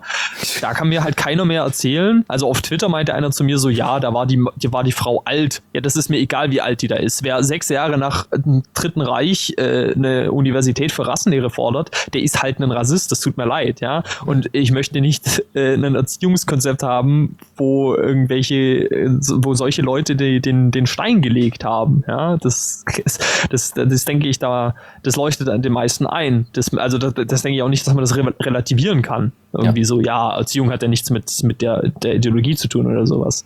Und das ist halt der Unterschied zu manchen anderen äh, Schulen, also jetzt staatlichen Schulen beispielsweise, wenn da in Philosophie Kant gelehrt wird. Kant war auch ein Rassist. Ja, äh, ich glaube, wer war es noch? Ich glaube, Hegel auch. Also Hegel es gab auch, sehr, sehr, sehr viele Philosophen, die halt auch Rassisten waren, ja, also Platon und so weiter. Aber da sollte das zumindest äh, deutlich besser reflektiert werden, dass diese Leute und, und äh, sagen wir mal, die Leute sollten nicht darauf begrenzt werden, dass sie nur Rassist, äh, Rassisten waren, sondern sie hatten ja auch eine gewisse Denke, ja, äh, äh der Kantsche Imperativ und so weiter. Ähm, solche Geschichten. Also das heißt, man, man, man versucht da Sachen zu verbessern oder Sachen sich rauszugreifen. Im Idealfall. Da, ob das immer so passiert, ist eine andere Frage. Aber Natürlich, an Montessori-Schulen ist, ja. ist halt die Lehre von Maria Montessori da und die wird dann halt weiter existiert. In welchem Grad und in welchem Maße liegt dann teilweise an den Lehrern oder Rektoren. Ja. Äh, das stimmt, ja, aber es, es gehört halt mit zu dieser Philosophie dazu, schon genau. diese, diese Weltanschauung. Ne? Ich habe da, es gab mal äh, zu Rudolf Steiner, hier der Begründer der Anthroposophie, da habe ich mal einen krassen Satz gehört, ähm, der mich, glaube ich, auch mal im Podcast verarbeitet, wo der ähm, wo, wo so ein Typ meinte, ja, man, also man muss ja verstehen, dass diese rassistischen Sachen von Steiner, die kamen halt aus einer Zeit, wo die Welt so gedacht hat. Das stimmt ja auch, das kann man ja nicht leugnen. Und dann meinte er so, und jetzt könnte man ja sagen, man nimmt diese rassistischen Sachen raus und dann wäre die Anthroposophie doch eine tolle Sache. Aber das Problem ist, dann funktioniert die Anthroposophie nicht mehr, weil die Anthroposophie, Anthroposophie ist halt ganz klar aufgebaut nach so einem ähm, Übermensch und Untermensch, Rassen, Dingsy-Bumsy, ja. Ähm, und äh, deswegen muss man das leider drin lassen, diesen Rassismus. Also das ist halt schon eine geile Erklärung so. Ja, tut uns leid, sonst funktioniert das Konstrukt nicht mehr, ähm, deshalb müssen wir diesen Rassismus jetzt leider da drin lassen. Ähm, ich, ich, ich habe hier, hab hier zum Beispiel ein kleines Büchlein, ich habe hier tatsächlich ein Rudolf Steiner Büchlein, weil ne, ich habe es leider bisher noch nicht gelesen, aber interessant ist, dass zum Beispiel der Verlag, der das hier verlegt hat, äh, war Fischer. Ähm, und das ist äh, tatsächlich auch kein kleiner Verlag, der hat auch solche Sachen verlegt wie äh, ähm, Anne Franks Tagebuch und solche Geschichten. Ja. Und das sind, also, und dann wird dann irgendwie noch darauf hingewiesen, äh, welche Leute das rausgesucht haben. Ähm, äh, die diese Texte von, von Stein, weil das ist so eine Zusammenfassung. Ähm, und das ist wirklich äh, teilweise echt schwierig, ja. Also es, weil es die, die Leute, die diese Texte dann rausgesucht haben, haben dann auch noch irgendwie einen Doktortitel und das äh, hat dann auch noch mal irgendwie so eine gewisse Autorität. Äh, die Leute äh, vertrauen an diese Autorität und Autoritätsglaube ist sowieso etwas, was Skeptiker nicht haben sollten. Nee, auf keinen Fall. So, okay, das dazu. Also, also, wie gesagt, sehr interessanter Vortrag über Mar Maria Montessori. Es war ja, auch tatsächlich jemand da, äh, der das noch kommentiert hatte, weil die eigene äh, Tochter oder Sohn äh, dort war. Es ist ja der Sohn, glaube ich, genau. Ja, und weil, das, ja, und es ja. war auch ganz interessant, weil man dann gesehen hat, warum bringen Leute äh, ihr Kind in, denn in so eine Einrichtung überhaupt? Und genau. das hat sie da ganz gut gezeigt. Und das zeigt ja auch der, der Vortrag, den wir gerade zuvor besprochen haben. Ja? Wir haben Probleme an den staatlichen Schulen, das will keiner wegdiskutieren. Da läuft vieles schief. da wird unnützes Zeug gelehrt, ähm, da, da, werden falsche Prioritäten gesetzt und äh, das Notensystem ist alles andere als förderlich. Ähm, das, das ist teilweise sogar ja, richtig destruktiv. Äh, in den USA noch viel krasser als, als hier in Deutschland. In den USA ist das teilweise so, dass man von der Schule fliegt, wenn man ähm, bei einem Test, äh, der, der ein, äh, also sowas wie den PISA-Test sozusagen, der die ähm, Realität abbilden soll, wenn man da schlecht abschneidet, dann kann man von der Schule fliegen und so. Das ist dann noch heftiger als in Deutschland. Ähm, ähm, also wir haben da Probleme in, in der staatlichen Schule und das erklärt dann natürlich halt auch, warum die Leute jeden Strohhalm nehmen, den man ihnen zuwirft, eine Montessori-Schule, eine Waldorfschule, eine freie Waldorfschule, keine Ahnung was, ja. Ähm, das finde ich ist also gar nicht so verwunderlich, dass die Leute sich das aufgreifen und das hat eben diese, diese Dame nochmal ganz schön gesagt, ja, genau, dass eben ihr Kind irgendwie Autist war und sie halt nicht den in eine staatliche Schule stecken konnte, weil er dann nicht gefördert wurde und dann blieb halt die Montessori-Schule und da ging es ihm anscheinend total gut. Ja, ah, genau, der, der, was noch, äh, was noch, also was sich bei mir festgebrannt hat, wofür Montessori inzwischen steht, ist äh, dieses sehr disziplinare, autoritäre Verfahren von Erziehung. Also ähm, es ist wohl so, dass es in den Klassen wohl alles sehr, sehr hübsch aussieht, also von der Optik her und es wird überall irgendwie Zeug angeboten bei, bei den meisten Montessori-Schulen, ähm, so dass, also, dass die Kinder dann irgendwie malen und lesen können und so weiter, aber es geht wohl sehr autoritär, sehr streng zu, ja, dass selbst die Eltern sagen, wow, wow, wow, also bitte äh, mal, warum denn so streng, ja, ähm, also dass dieser autoritäre Erziehungscharakter da von, von Maria Montessori an manchen Schulen halt noch durchgreift und das ist, das ist auch noch so ein Punkt. Aber wie gesagt, könnt ihr euch gerne noch mal angucken, ist sehr unterhaltsam, der Vortrag. Ähm, dann gab es am Samstag, also das war jetzt vom Freitag, äh, was wir jetzt vorhin besprochen haben. Samstag gab es dann noch von Lydia Benecke, äh, Teufelswerk oder Hexenjagd. Den haben wir ähm, verschlafen. Genau, den haben wir verschlafen. Satanistenmorde und ritueller Missbrauch versus echtes Leben in der schwarzen Szene. Ja, also wo es um Gothic und so weiter geht. Und die Frage ist, ob äh, denn nicht alle Gothic-Leute oder Metal-Freunde irgendwie Satanisten sind und dementsprechend irgendwie. Also sie selbst ist Psychologin, Lydia Benecke, sagt der Name schon, ist äh, die Frau von äh, Dr. Ex-Ex-Frau. Ach so, sorry. Also nee, die sind noch nicht geschieden, aber also sind, äh, ja. Ach so, okay. Dann so, ja. Ja, ja, aber ist egal. Nö, ja, genau. Also, aber trotzdem sehr cool. Ähm, wir waren leider nicht dabei. Äh, sie hatte dann irgendwie noch am Ende gesagt, dass sie, es gibt wohl irgendwie eine Verbindung, also es wird wohl dauernd von solchen, von Leuten, die sagen, ja, Satanisten und so weiter, wird wohl auch oft gesagt, ja, die propagieren da ja auch Kinderpornografie äh, in der Gothic-Szene und sie, äh, und, oder Pädophilie ist da ja auch weit verbreitet in der Gothic-Szene. Und es war wohl irgendwie sehr interessant, dass sie halt als Psychologin da unterwegs ist und dann äh, viele ähm, Pädophile tatsächlich in Behandlung hatte. Und die dann einfach mal gefragt hat, ob die irgendwas mit dieser Gothic-Szene da zu tun haben, ob sie da irgendwas gesehen haben. Und sie hätte jetzt aus ihrer, ist natürlich auch eine, nur eine Privatsicht, das hatte sie auch gesagt, aber äh, das, was sie da als Ausschnitt bekommen hat, hat bisher keiner gesagt, dass das irgendetwas mit der Gothic-Szene oder mit Satanismus und so weiter zu tun hat. Ja.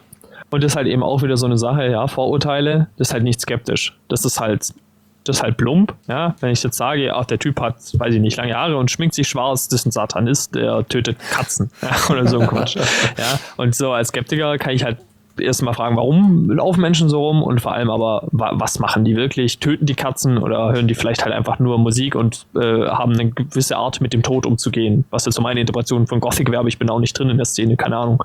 Ja, ich, wie gesagt, auch nicht. Ich habe zwar einen Kollegen, aber der ist auch ganz lieb und nett und äh, opfert ja. jetzt keine Katzen irgendeinem Satan. Also ich, ich bin so ein bisschen in der, in der Metal-Szene drin und ich weiß, dass es sehr viele Black Metaler, also so die ganz harten Jungs, ja, die da so mit umgedrehten Kreuzen und so Blut verschmiert und so rumrennen, die sind halt zum größten Teil Veganer. Ja, also ist vielleicht auch so ein schöner Realitätsabgleich nochmal zu den äh, satanistischen Morden, weiß ich nicht. So, ähm, genau, dann gab es von äh, Dr. Stephanie Dreifürst äh, Galileos Finger und Einsteins Pantoffeln, ein kulturwissenschaftlicher Blick auf die quasi religiöse Verehrung von Gelehrten. Und den fand ich ganz großartig, weil er so wunderbar aufgezeigt hat, diese, diese große Distanz zwischen religiösen Leuten und Skeptikern. Also manchmal, also die wird zumindest künstlich immer irgendwie aufrechterhalten. So von wegen, ach, die Christen und die Gläubigen, das ist ja alles Blödsinn und die Skeptik, äh, ne, und andersrum genauso. So von wegen, ach ja, ihr mit eurer Wissenschaft und kritischem Denken, äh, das muss ja in der Form auch nicht, ne, wir wollen mal hier ein bisschen Gottesgläubiger sein. Aber aber dass sich das alles doch auf wenige Punkte wieder zurückführen lässt, dass man sowas doch noch weiterführt. Unter anderem Reliquien.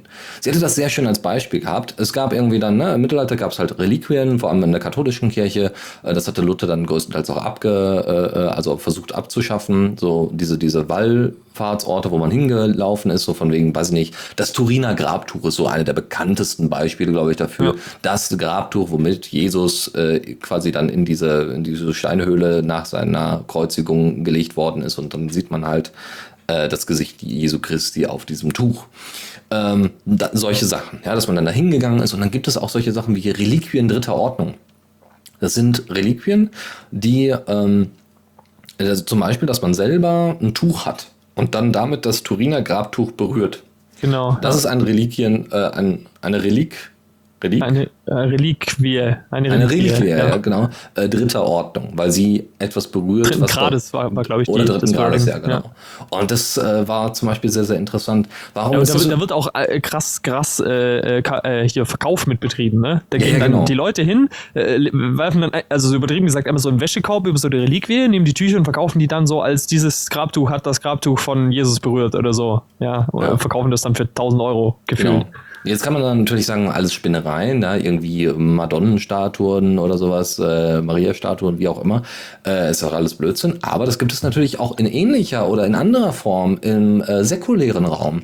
Es gibt äh, in London, ne, da hat Freud als allerletztes gelebt, gibt es die äh, gibt es die Couch ausgestellt von Freud, seine Couch äh, äh, wo dann mehrere Patienten drauf gelegen haben, ja, äh, und da, da wird auch so ein bisschen Verehrung mit betrieben, ja, das ist etwas, was Freud angewendet hat und wird dort ausgestellt. Das hat jetzt so für einen, Museumsaspekt nur bedingt irgendwie, also man kann natürlich diesen Raum damit irgendwie füllen und, und darstellen, wie denn äh, Freud da gearbeitet hat in diesem Museum in London aber äh, trotzdem ist das eher so eine so eine Verehrung von wegen ja das ist das ist äh, das ist die Couch von Freud. Ah, mh, ah da hat er wohl dann das hat er wohl berührt und so weiter. Also dass das tatsächlich ähm, über über viele Kulturen hinweg auch relevant ist selbst wenn man das im säkulären Raum hat. Also ganz und, abgelöst von der Religion. Ja.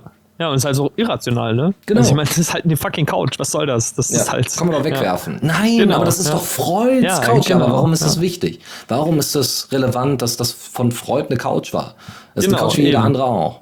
Genau. Ja, aber das und war das aber, Ja, und das ist aber dann wieder das Witzige, ne, dass die, die, ich, ich, also ich muss dazu sagen, ich bin selber, bezeichne ich mich nicht als Atheist so und ähm, gibt, weil es gibt so in der Atheisten-Szene gibt es halt auch so die Leute, die immer so, ja, die halten sich so ein bisschen für was Besseres als die dummen Gläubigen, so, ja. Also das sage ich jetzt bewusst überspitzt natürlich.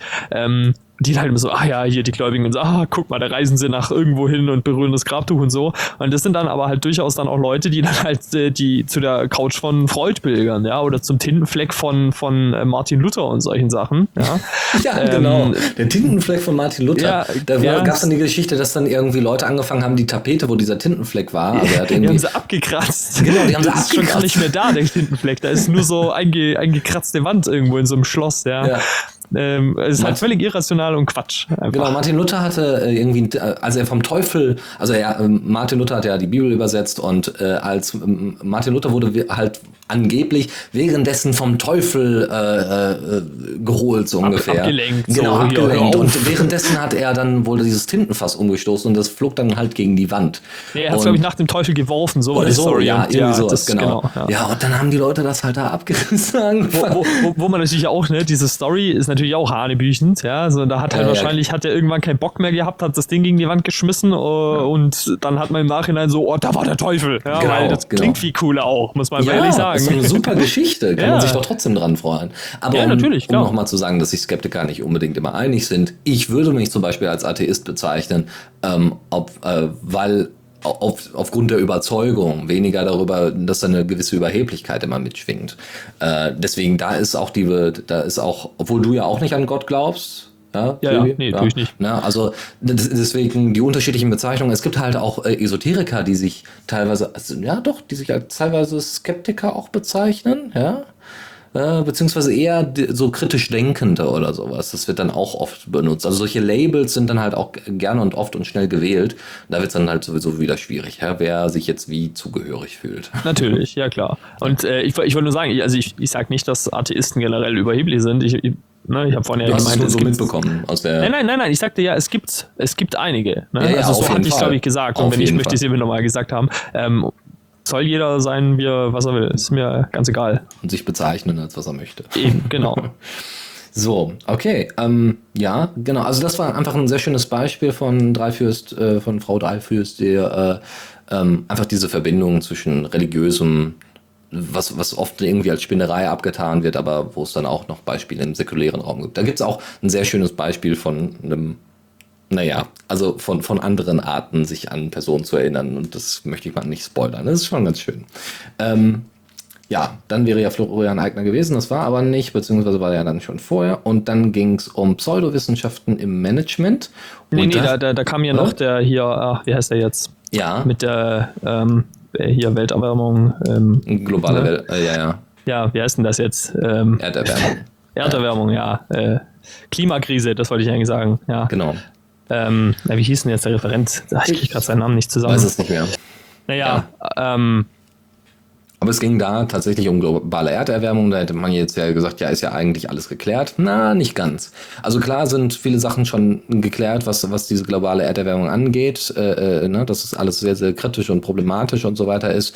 Aber dass halt immer noch sehr, sehr viele Leute umhergehen und sagen, ach, das ist doch alles Blödsinn, das ist alles erfunden, die wollen uns hier wirtschaftlich irgendwie niedermachen und deswegen behaupten jetzt Leute, wir müssten die Erderwärmung irgendwie stoppen. Und das ist ja auch nur, er hat auch so schön gezeigt, wie man wie man statistisch damit gut umgehen kann. Also dass, dass man, dass man quasi rausrechnen kann, ach, eigentlich hat sich ja die, äh, äh, die Gradzahl, also die Erderwärmung, äh, gibt es keine Erderwärmung. Ja, das ist halt nur eine Schwankung in der, ja, in der genau, äh, Statistik. so ganz minimal und Das war so, ganz cool. Er hatte irgendwie, ich glaube, seit 94 oder 98, ja, also es gibt die Behauptung so, seit 98 hat sich nichts verändert. Großartig, ja.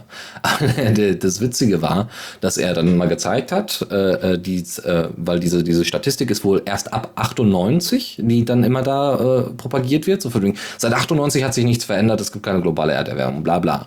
Und dann hat er mal den ganzen Bereich davor gezeigt, vor genau, 98. Irgendwie so bis 86 oder noch weiter zurück. Genau, ja. und ach, genau 1800 teilweise runter, wie da die, äh, äh, wie da die Schwankungen äh, temperaturtechnisch waren. Und es war schon sehr beeindruckend. Ne? Ja, das sieht man halt, das ist halt so, fump, das genau. geht halt ordentlich in die Höhe, ja. Richtig. Und, das und nur weil es halt jetzt mal einmal ein bisschen runtergegangen ist ins Jahr 2013, heißt halt nicht, dass das jetzt alles nichts ist oder so. Ja. Genau, ja.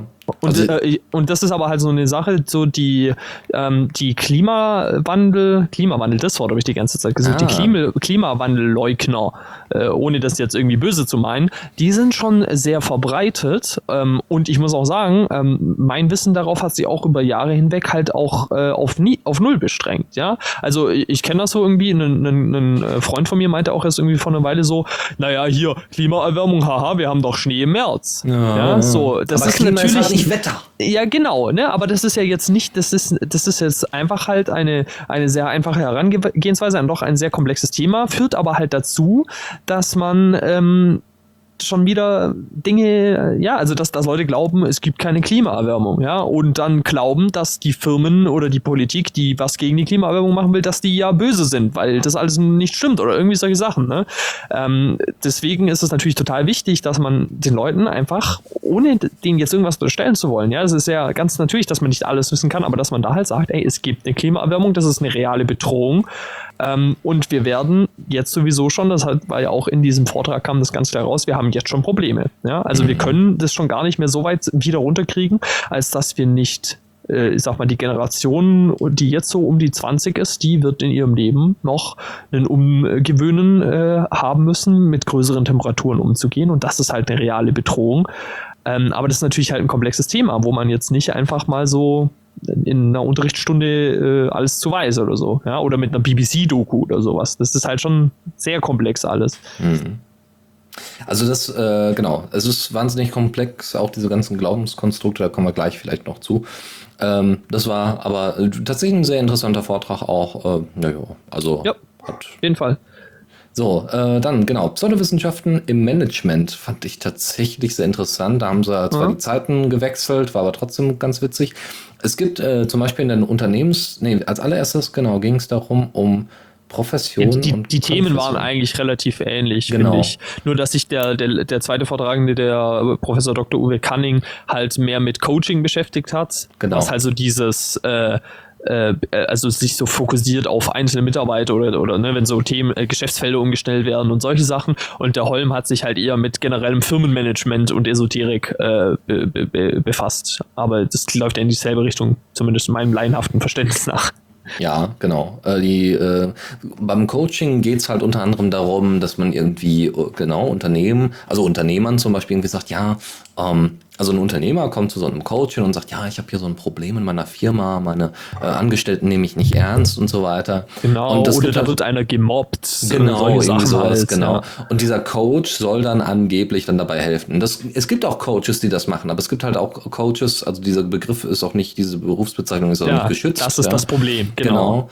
Ähm, Weil, ist weil eigentlich, sollen, äh, eigentlich sollen das Psychotherapeuten oder also abgeschwächtere Psychotherapeuten sein, Ja. ähm, die dann im Ernstfall äh, den an einen Psychotherapeuten überweisen und sagen, okay, du hast vielleicht ein ernsthaftes Problem, äh, lass dich da mal behandeln. Aber leider kann ich mich halt jetzt hier heute, ich bin jetzt Coach Sebi nennen, mal mir eine fancy Webseite und ähm, ja, gut, er hat auch ganz schön, ich glaube, das war der Holm, hat auch ganz schön gezeigt, dass irgendwie, ich glaube, unter einem Prozent davon überhaupt leben können. Ja, also das zeigt halt, dass sich auch wirklich jeder Hans Wurst äh, Coach nennt.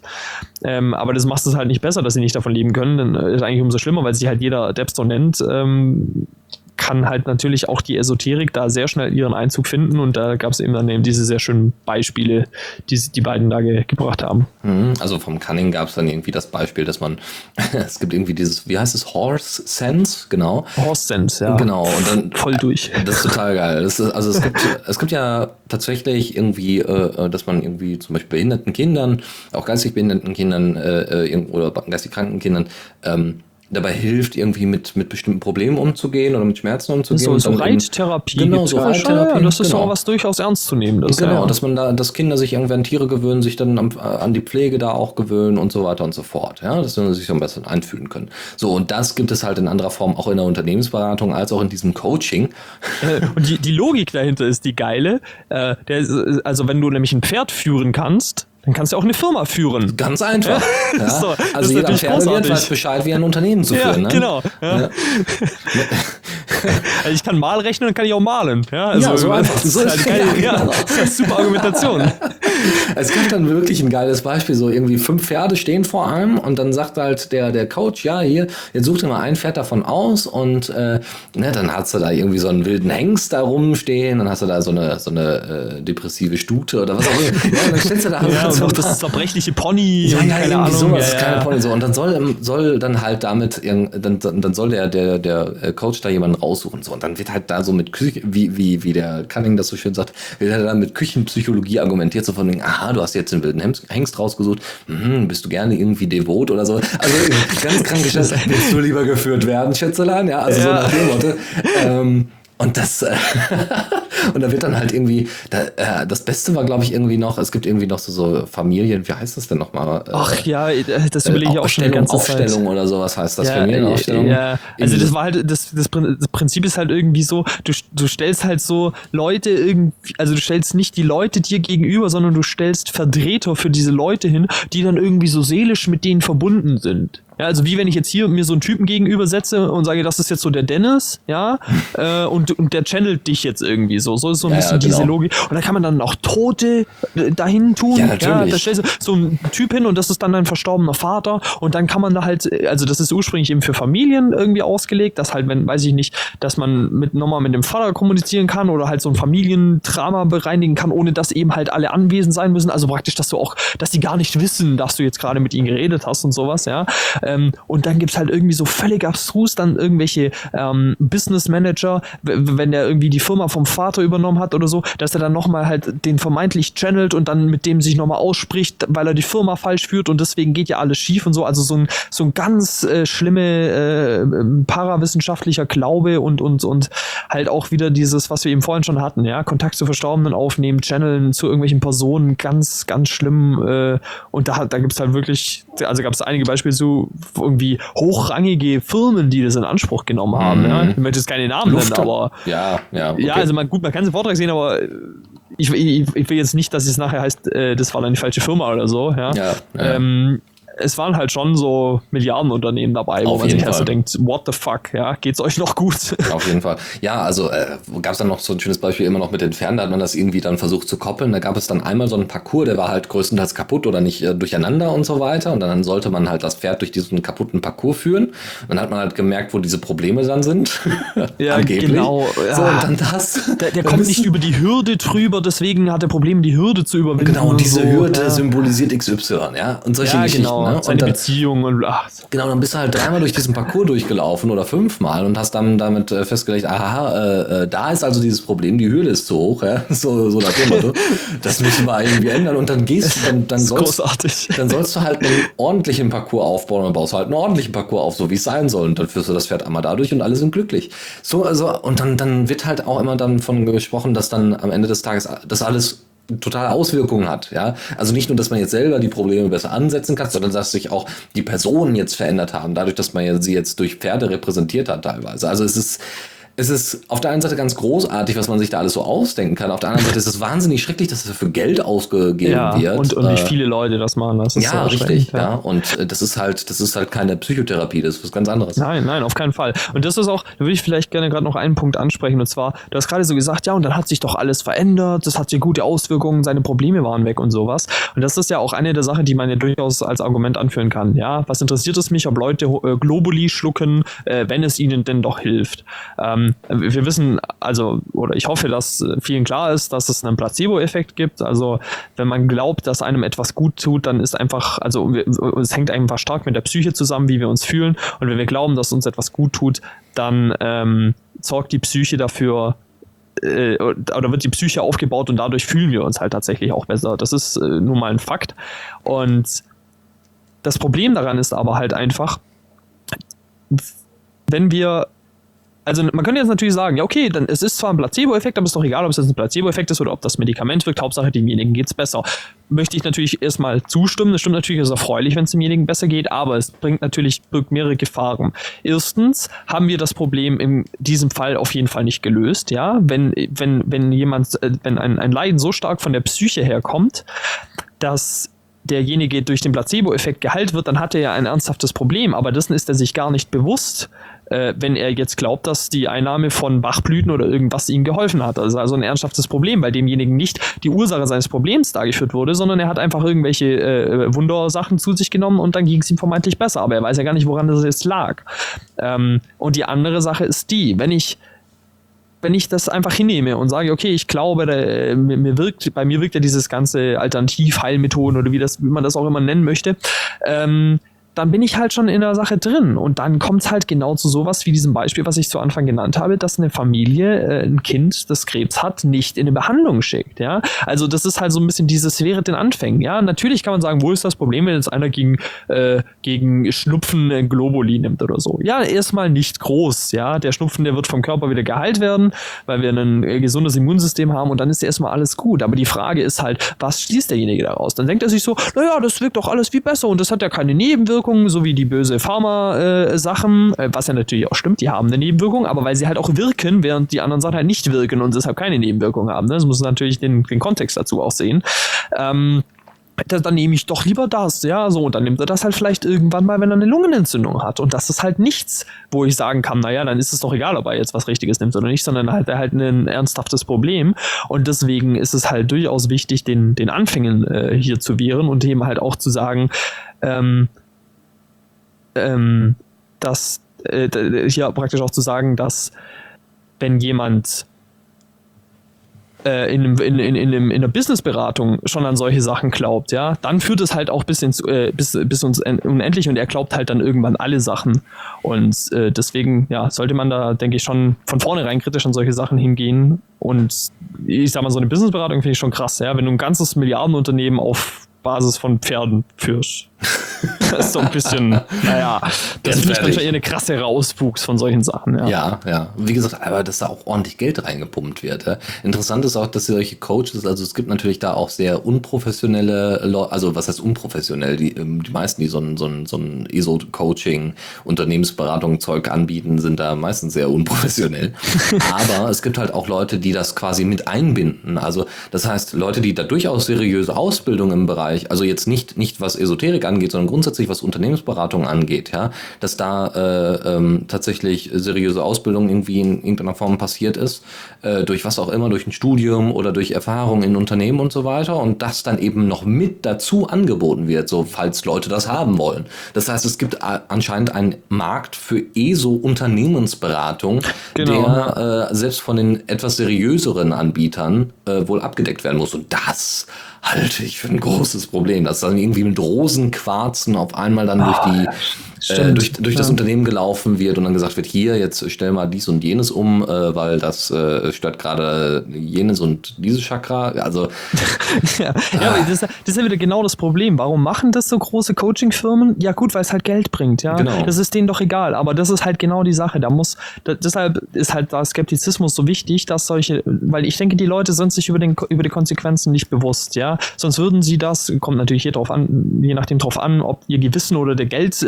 Gelddurst überwiegt, aber wenn, wenn das Gewissen da handelt, dann muss ich halt sagen, ich darf so etwas nicht anbieten, weil es dazu führt, dass Leute an Bullshit glauben, ähm, dass Leute in eine Welt geführt werden, die krasse Auswüchse hat in Bezug auf die Gesundheit und auf die Weltanschauung von Leuten äh, und deswegen darf ich sowas nicht anbieten, aber wenn die Leute das nicht wissen, dann denkt sich so ein Milliarden-Coaching-Unternehmen halt, naja, wenn der Kunde das will, dann machen wir das halt, ja. So ist es.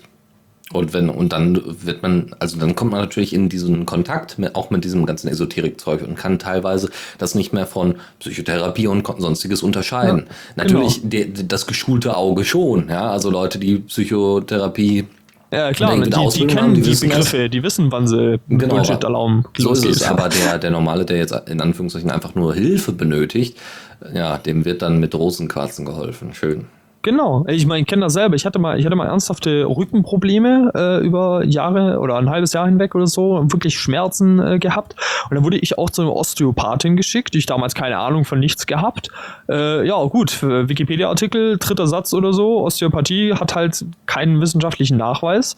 Äh, wusste ich damals nicht, hat mir aber halt auch nichts genützt. Ne? Also war es wenig überraschend, weil das war halt so krass, da hat auch kein Placebo-Effekt mehr geholfen. Aber das ist halt wieder genau so eine Sache. Ja? Wenn ich das nicht weiß, ich bin, das sonst hätte ich damals wäre ich ja gar nicht hingegangen. Das war ja reine Zeitverschwendung. Ja? Ich habe mir damals auch gedacht, so was ist das denn hier? Ja? Die hatte irgendwie 45 Minuten, hat die ihre Finger auf meinen Rücken platziert, immer in verschiedenen Positionen und dann gegen Ende hat sie nochmal irgendwie kurz einmal, einmal was eingerenkt oder sowas. Ja? Und dann dachte ich mir so, was macht die? Was, was macht denn die da? Ja? Also das, da hing da irgendwie noch so Engel in dem Wartezimmer rum und so. Also das, da, wie gesagt, da war ich halt nicht in dem Thema so drin, aber da hat schon in mir so ein bisschen was so, irgendwas passt dir nicht. Ja. Okay, ähm, jetzt gehen wir noch so, äh, jetzt gehen wir mal so ein paar äh, Sachen noch durch. Die sind, äh, das sind jetzt noch die letzten paar Sachen. Die sind tatsächlich sehr interessant. Wir haben noch einmal die, ach so, genau. Äh, und zwar ging es dann um Psychologie des Glaubens. Ähm, das war eine Überschrift, also das war eine Kategorie. Und danach kam noch äh, von äh, Jan Ude Ost, A Ost oder Aude Ost, A Ost, meine ich. Ich weiß nicht. Äh, Ode, Ode Ost, ja, keine Ode Ahnung. Ost, ah, Ode Ost. Die sind doch alle verrückt. Ähm, Esoterik, Glaube und psychische Gesundheit. Und er hat ganz schön, finde ich, weil ich ja auch aus der Psychologie äh, zumindest zu einem gewissen Teil komme, hat er ganz schön aufgeklärt darüber, äh, was denn wirklich verrückt an Leuten ist, die Esoterik haben. Und ja. dass es viele Leute gibt, die an unglaublich beklopptes Zeug glauben, aber trotzdem immer noch nicht in den Bereich des ähm, psychisch Kranken fallen. Und man das auch nicht so einfach tun sollte, weil das natürlich dann auch wieder mit Vorurteilen und so weiter verknüpft ist. Das ist, fand ich sehr interessant. Ähm, ich will ja gar nicht großartig drauf eingehen, ist auf jeden Fall etwas für Leute, die erstmal, ah, alles Verrückte, die da an den Esoterik-Kram glauben. Nein, da vielleicht mal kritisch hinterher sein und dann sich das mal reintun, äh, wie in der Psychologie äh, äh, Erkrankungen festgehalten werden oder psychische Störungen festgehalten werden und diagnostiziert werden. Und das genau, ist tatsächlich ja. einer der größten Vertreter für Blödsinn und komische Ideen, nämlich äh, äh Axel Stoll, äh, dass der wohl angeblich nicht darunter fiel. Ja, ja also, was mich äh, auch überrascht hat, weil dem hätte ich schon mit meinem laienhaften so, Wissen eine paranoide Schizophrenie zugeschrieben oder so, was der da teilweise absondert. Ja. Genau, aber das wäre, also das zeugt aber auch davon, dass die Psychologie durchaus sehr differenziert ist. Also dass irgendwie so ADHS und solche Geschichten, wo gerne gesagt wird, ach, das ist so ein Modeding, ja, jeder hat jetzt ADHS, bla bla. Das ist ja total witzig. Nein, das hat ja weniger was mit der Psychologie, sondern mit dem Praktizismus zu tun, der da durchgeführt wird. Oder äh, der Praktikabilität, dass man den Kindern einfach was einwirft, wenn sie irgendwie auf, äh, an Aufmerksamkeitsstörungen leiden. Äh, und es hat auch was mit den Statistiken zu tun, dass es früher nicht so gut erkannt werden konnte, wenn jemand äh, ADHS hat. Ja, irgendwie Zappel-Philipp und so weiter. Also das sind so, das sind so alles Geschichten. ADHS gibt es wirklich. ja, das ist ein Problem. Das ist auch neuronal inzwischen wohl äh, äh, mit Studien abgedeckt worden. Ähm, also dass es da wirklich unterschiedliche Vernetzungen im Kopf gibt und so weiter. Und dass das behandelt werden muss. Ob immer mit Ritalin ist dann immer die Frage. Das, ja, das ist natürlich eine, eine andere Frage, ja. Ähm, aber was ich, was ich hier noch, ich habe mir so ein Zitat, was, was ich da auch vertwittert habe aus dem Vortrag, das ich einfach sehr wichtig fand, weil er hat natürlich auch das Gegending aufgemacht. Äh, was, also welche Leute sind wirklich krank, ja? Und äh, da hat er diesen schönen Satz gesagt: Kranke Menschen brauchen keine Diskussion, sondern Therapie. Wir werden niemanden, der einen Wahn hat, mit Argumenten überzeugen. Und das fand ich halt eigentlich auch äh, ganz wichtig, ja. Also äh, es gibt auf der einen Seite die Leute, die durchaus keinen Wahn haben, sondern oder, oder nicht, nicht verrückt sind, sondern halt andere Ursachen für ihren skurrilen Weltanschauungen haben, aber es gibt auch Leute, die ganz klar Hilfe brauchen und den Leuten muss man die Hilfe geben. Da kann man nicht, ja, da kann ich nicht, also ne, auch wenn das jetzt ein bisschen plump klingt, aber wieder dieses Beispiel mit den Eltern, die ihr Kind äh, alternativ von Krebs heilen lassen wollten, da muss halt eingegriffen werden. Ja, da muss halt ein Jugendamt kommen und sagen, so, hier ist jetzt Ende, da kann man nicht mehr diskutieren. Ja? Genau. Ich, also das ist einfach, das, da, da steckt zu viel dahinter, da steckt zu viel Wichtiges dahinter. Das Problem ist natürlich, ähm, natürlich kann man als Jugendamtsmitarbeiter oder Sozialarbeiter sicherlich gut ausgebildet sein, ja, und weiß, wie man dann mit Kindern und mit Familien umzugehen hat. Aber es kann natürlich auch sein, dass bestimmte Sachen sich auch in den Bereichen manifestiert haben, die dann medial nicht aufbereitet worden sind, sei es jetzt irgendwie Impfgegner, ja, also, also wo es dann, wo es dann auch problematisch wird, dass du, selbst wenn du Angebote hast, die irgendwie Leuten helfen sollen, dass die teilweise mit mit esoterischem Gedankengut durchtränkt sind, selbst wenn das gar nicht bewusst ist, dass das irgendwie Esoterik ist oder dass es äh, wissenschaftlich nicht haltbar ist. Und da wird es dann auch problematisch. Dann will man Hilfe als jemand, der vielleicht Skeptiker ist, ja, also irgendwie Psychosomatik oder sowas, oder so wie du das gerade beschrieben hast beim Arzt. Ja, gehst mal zum Osteopathen. Und da wird es dann halt echt grenzwertig. Ja, genau. Und deswegen braucht man halt eben diese, diese Aufklärung einfach, ja. damit die Leute bei bestimmten Begriffen einfach schon mal so ein bisschen, okay, da bin ich mal ganz arg vorsichtig.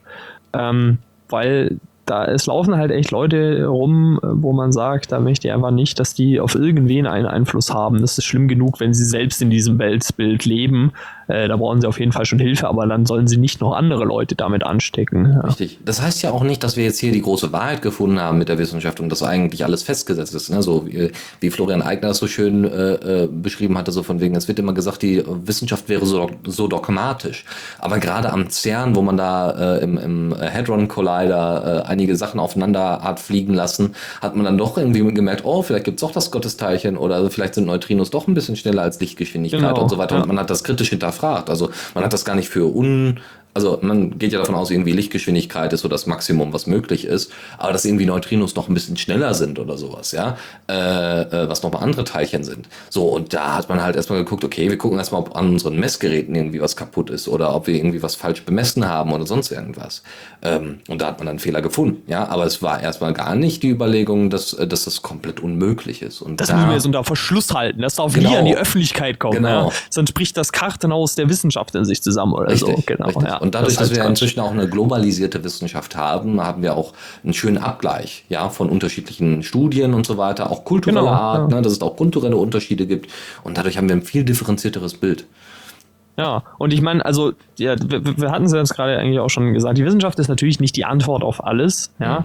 Ähm, es gibt auch, ich meine, wir hatten, die GWUP beschäftigt sich mit Parawissenschaften, ja. Also allein da muss ich ja schon eine Eingrenzung vornehmen, weil sonst kann ich ja sagen, wieso ist ja eine Wissenschaft, die befasst sich halt mit, äh, es gibt hier die Hogwarts an der Oder, also so, nennt, so nennt man den Skeptikerpreis scherzhaft eine Universität, die an der Oder ist, die sich mit Alternativmedizin und solchen Hokuspokus beschäftigt. Ähm, das ist eine Uni, eine anerkannte, ja, die lernen da Wissenschaft, könnte man jetzt sagen. Das ist für mich, das ist meine persönliche Meinung, keine Wissenschaft. Ähm, und deswegen äh, ist natürlich die Wissenschaft TM, wenn es überhaupt geben sollte, nicht die Antwort auf alles. Aber äh, Wissenschaft ist eine Möglichkeit, Dinge zu verifizieren, zu falsifizieren. Ich kann mich daran sehr gut orientieren. Und wenn mir halt jemand sagt, also es gibt, es gibt diese berühmte Studie, dass äh, Impfen äh, Autismus verursacht, das war eine Studie, ja, wissenschaftlich. Ja gut, hat sich halt hinterher herausgestellt, diese Studie war gefälscht. Der Typ, der die aufgestellt hat, das war ein Impfgegner, der wollte bewusst äh, Unwahrheiten propagieren. Die Studie war also nicht nur falsch durchgeführt, sondern die war, wurden bewusst falsche Ergebnisse da reingeschrieben. Das ist halt dann keine Wissenschaft. Ähm, und genauso mag es Studien in der Wissenschaft geben, die fragwürdig sind. Ähm, oder, oder nicht ausreichend sind, um daraus irgendwas zu ziehen. Aber wenn man da nicht das Wissen hat, so eine Studie bewerten zu können, dafür haben wir Journalismus, ja, die doch recht schnell, wie eben bei dieser Autismus-Studie, halt dann einfach sagen können, okay, das ist halt Bullshit, ja, das stimmt halt nicht, was in dieser Studie rausgekommen ist. Äh, und deswegen, natürlich halte, halte ich mich und hält man sich auch als Skeptiker nicht krampfhaft an allem fest, was irgendwie mit dem Disclaimer Wissenschaft versehen ist, äh, sondern man nimmt sie halt, weil sie ein sehr gutes Mittel ist, aber wägt dann natürlich halt auch nochmal ab, ob das jetzt ein ausreichender Beleg dafür ist, ja, äh, wenn eine wissenschaftliche Studie über die Wirksamkeit von Homöopathie an 19 Leuten durchgeführt wurde, was ich neulich gesehen habe, ob das jetzt so äh, repräsentativ ist oder nicht, das kann man ja dann selber entscheiden. So ist es. Ein schönes, ein schön, äh, eine schöne Verlinkung gibt es dann wahrscheinlich später auch in den Show Notes. Und zwar ähm, gibt es eine sehr schöne Folge von Quarks und Co. hier vom WDR äh, mit, mit Ranga Yogeshwar, äh, wo er ähm, unter anderem auflistet, wie in der Wissenschaft teilweise getrickst wird. Ja, also wir hatten das ja auch mit Global Warming, hatten wir das ja auch gerade thematisiert. Genau, mit dieser Statistik. Ja, genau, mit Statistiken. Es gab tatsächlich mal den Extremfall, dass wohl ein Niederländer angefangen hat, äh, selber äh, Umfragebögen auszufüllen. ähm, das war schon echt heftig.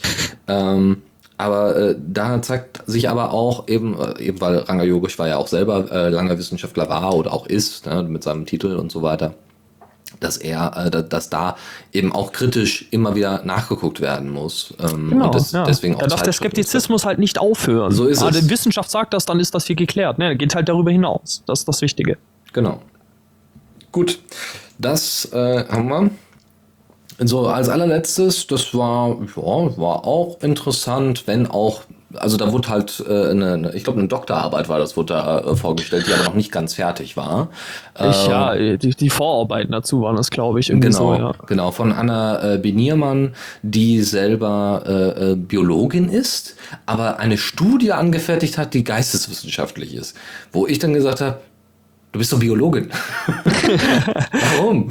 Ich dachte, du, weiß ich nicht, so Frösche sezieren oder so. Das ist so dein Ding, aber hä? also ja, beim Thema wird es dann wieder klar, ne? wie beim Thema? Naja, bei dem Thema dieser, dieser Studie wird dann schon wieder ein bisschen klar, wie sie als Biologin darauf kam. Ja, Weil klar. Es, es ging ja um die Verbreitung von, äh, nee, um die Gläubigkeit von der Evolutionstheorie und da kann ich mir schon vorstellen, dass man da relativ schnell irgendwie reinkommt, wenn du halt irgendwie so, ja, ich bin Biologin, bla bla bla, Evolution, ja, die hast es doch nie gegeben. Äh, ja. bitte was? Ja, so, da wäre ja, ich halt auch als Nicht-Biologe erstmal so ein bisschen bitte. Also, das weißt du, sogar der Papst äh, sagt, dass es die Evolution gegeben hat. Ja, sogar der. Ähm, Das ist halt einfach so ein nicht diskutabler Fakt, meiner Meinung nach. Ähm, ja, und deswegen kann ich schon verstehen, wie sie da dazu kamen, das mal ein bisschen zu untersuchen, als auch als Nicht-Geisteswissenschaftlerin. Genau, also es ging halt darum, in welcher Form steckt die Verleugnung von Evolution als Theorie, ja, dass es für Evolution nicht gibt, äh, inwieweit steht das mit, in Verbindung mit Gläubigkeit, also Religiosität.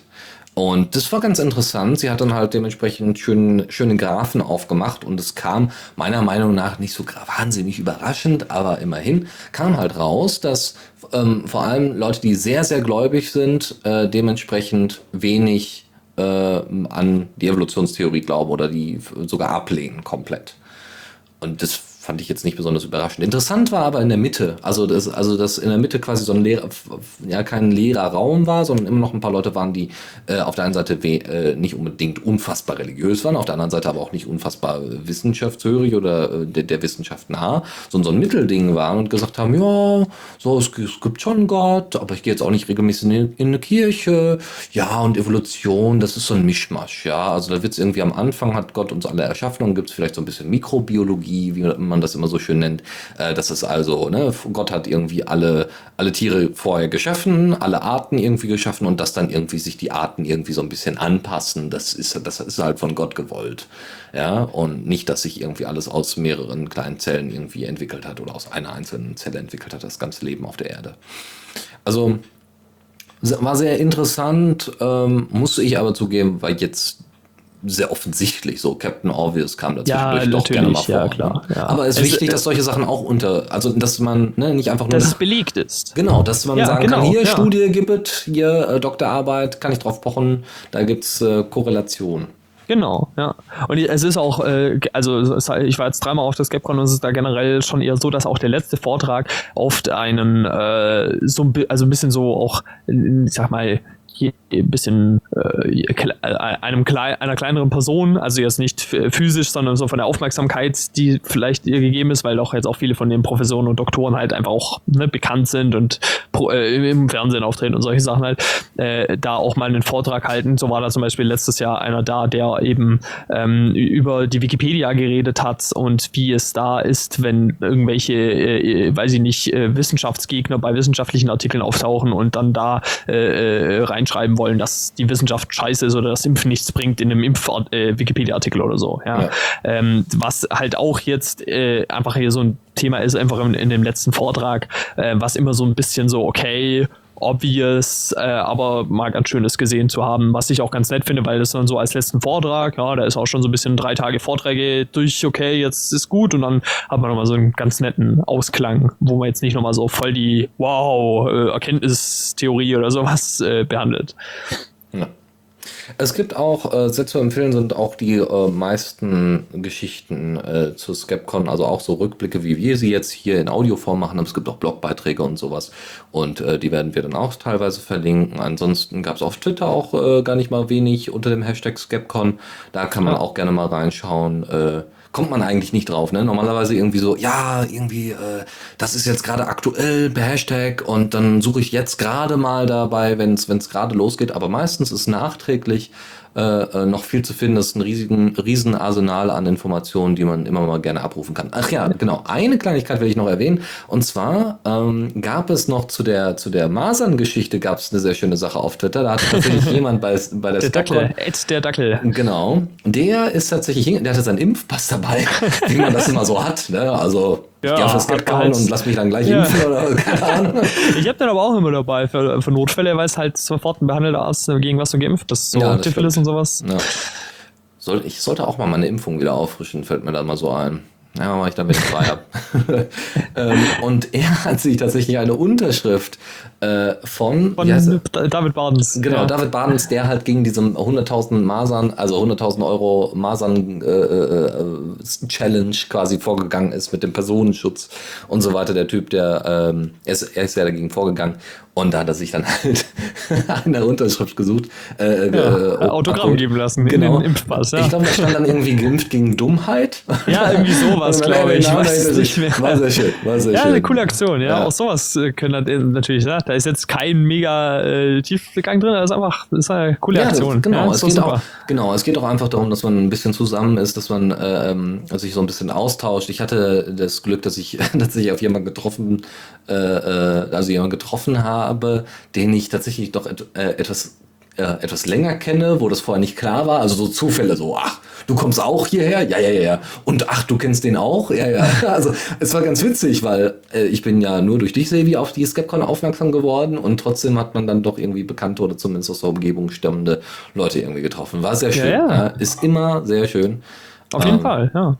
Und äh, ist jedem zu empfehlen. Nächstes Jahr höchstwahrscheinlich in, äh, in Hamburg. Er ist inzwischen fix Hamburg. Alles klar. Also ja. nächste äh, GWUP-Veranstaltung, also die Skepcon Mai 2016. 2016, genau. So ist es. Ich bin genau. tatsächlich am überlegen, ob ich hinfahre. Ich weiß es noch nicht. Es hat mir sehr viel Spaß gemacht, aber ich weiß nicht, ob ich nach Hamburg möchte.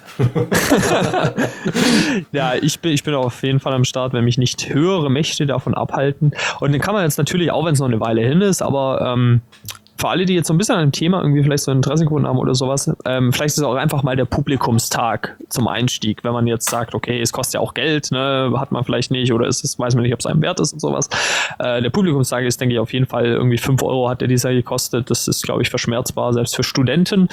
Ähm, das äh, ja, lohnt sich, lohnt sich auf jeden Fall. Und äh, wenn man da jetzt generell so in das Thema einsteigen will, dann findet man da ja auch so im Internet, so gwup.org, äh, da gibt es dann zum Beispiel auch den Skeptiker, was das äh, quartalsmäßig erscheinende Magazin von der GWUP ist, wo es einfach auch viele interessante Artikel zu verschiedenen Paraphänomenen gibt und ähm, genau, also die, die Quup, das ist schon, das habe ich noch gar nicht erwähnt, die macht zum Beispiel auch den, den Psi-Test, äh, den gibt es äh, meistens einmal im Jahr, wo tatsächlich einfach die Sache ist, okay, ähm, beweist uns, dass ihr übernatürliche Fähigkeiten habt Äh, und zwar, ihr dürft auch die Rahmenbedingungen vorgeben, also die, ne, die Probanden dürfen die Rahmenbedingungen vorgeben.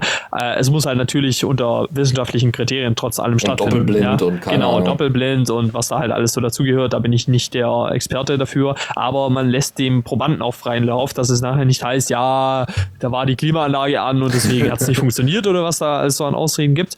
Äh, gibt es ein äh, Preisgeld von, das weiß ich jetzt gerade gar nicht, also irgendwie halt ein Preisgeld, wenn das mal irgendwie jemand schafft und diese, zu diesem Psi-Test gibt es auch jedes Jahr einen sehr ausführlichen Artikel im Skeptiker, gibt es natürlich auch online was dazu, ähm, wo man halt eben sieht, was, also was haben die Leute behauptet, was sie können, wie lief es ab und ja, oh, Überraschung, äh, es hat halt noch keiner Wünschelroutengänger eine Wasserader gefunden, die über den Zufallsdings hinausging, es hat auch noch keiner Gedanken gelesen, äh, Karten beeinflusst etc. pp.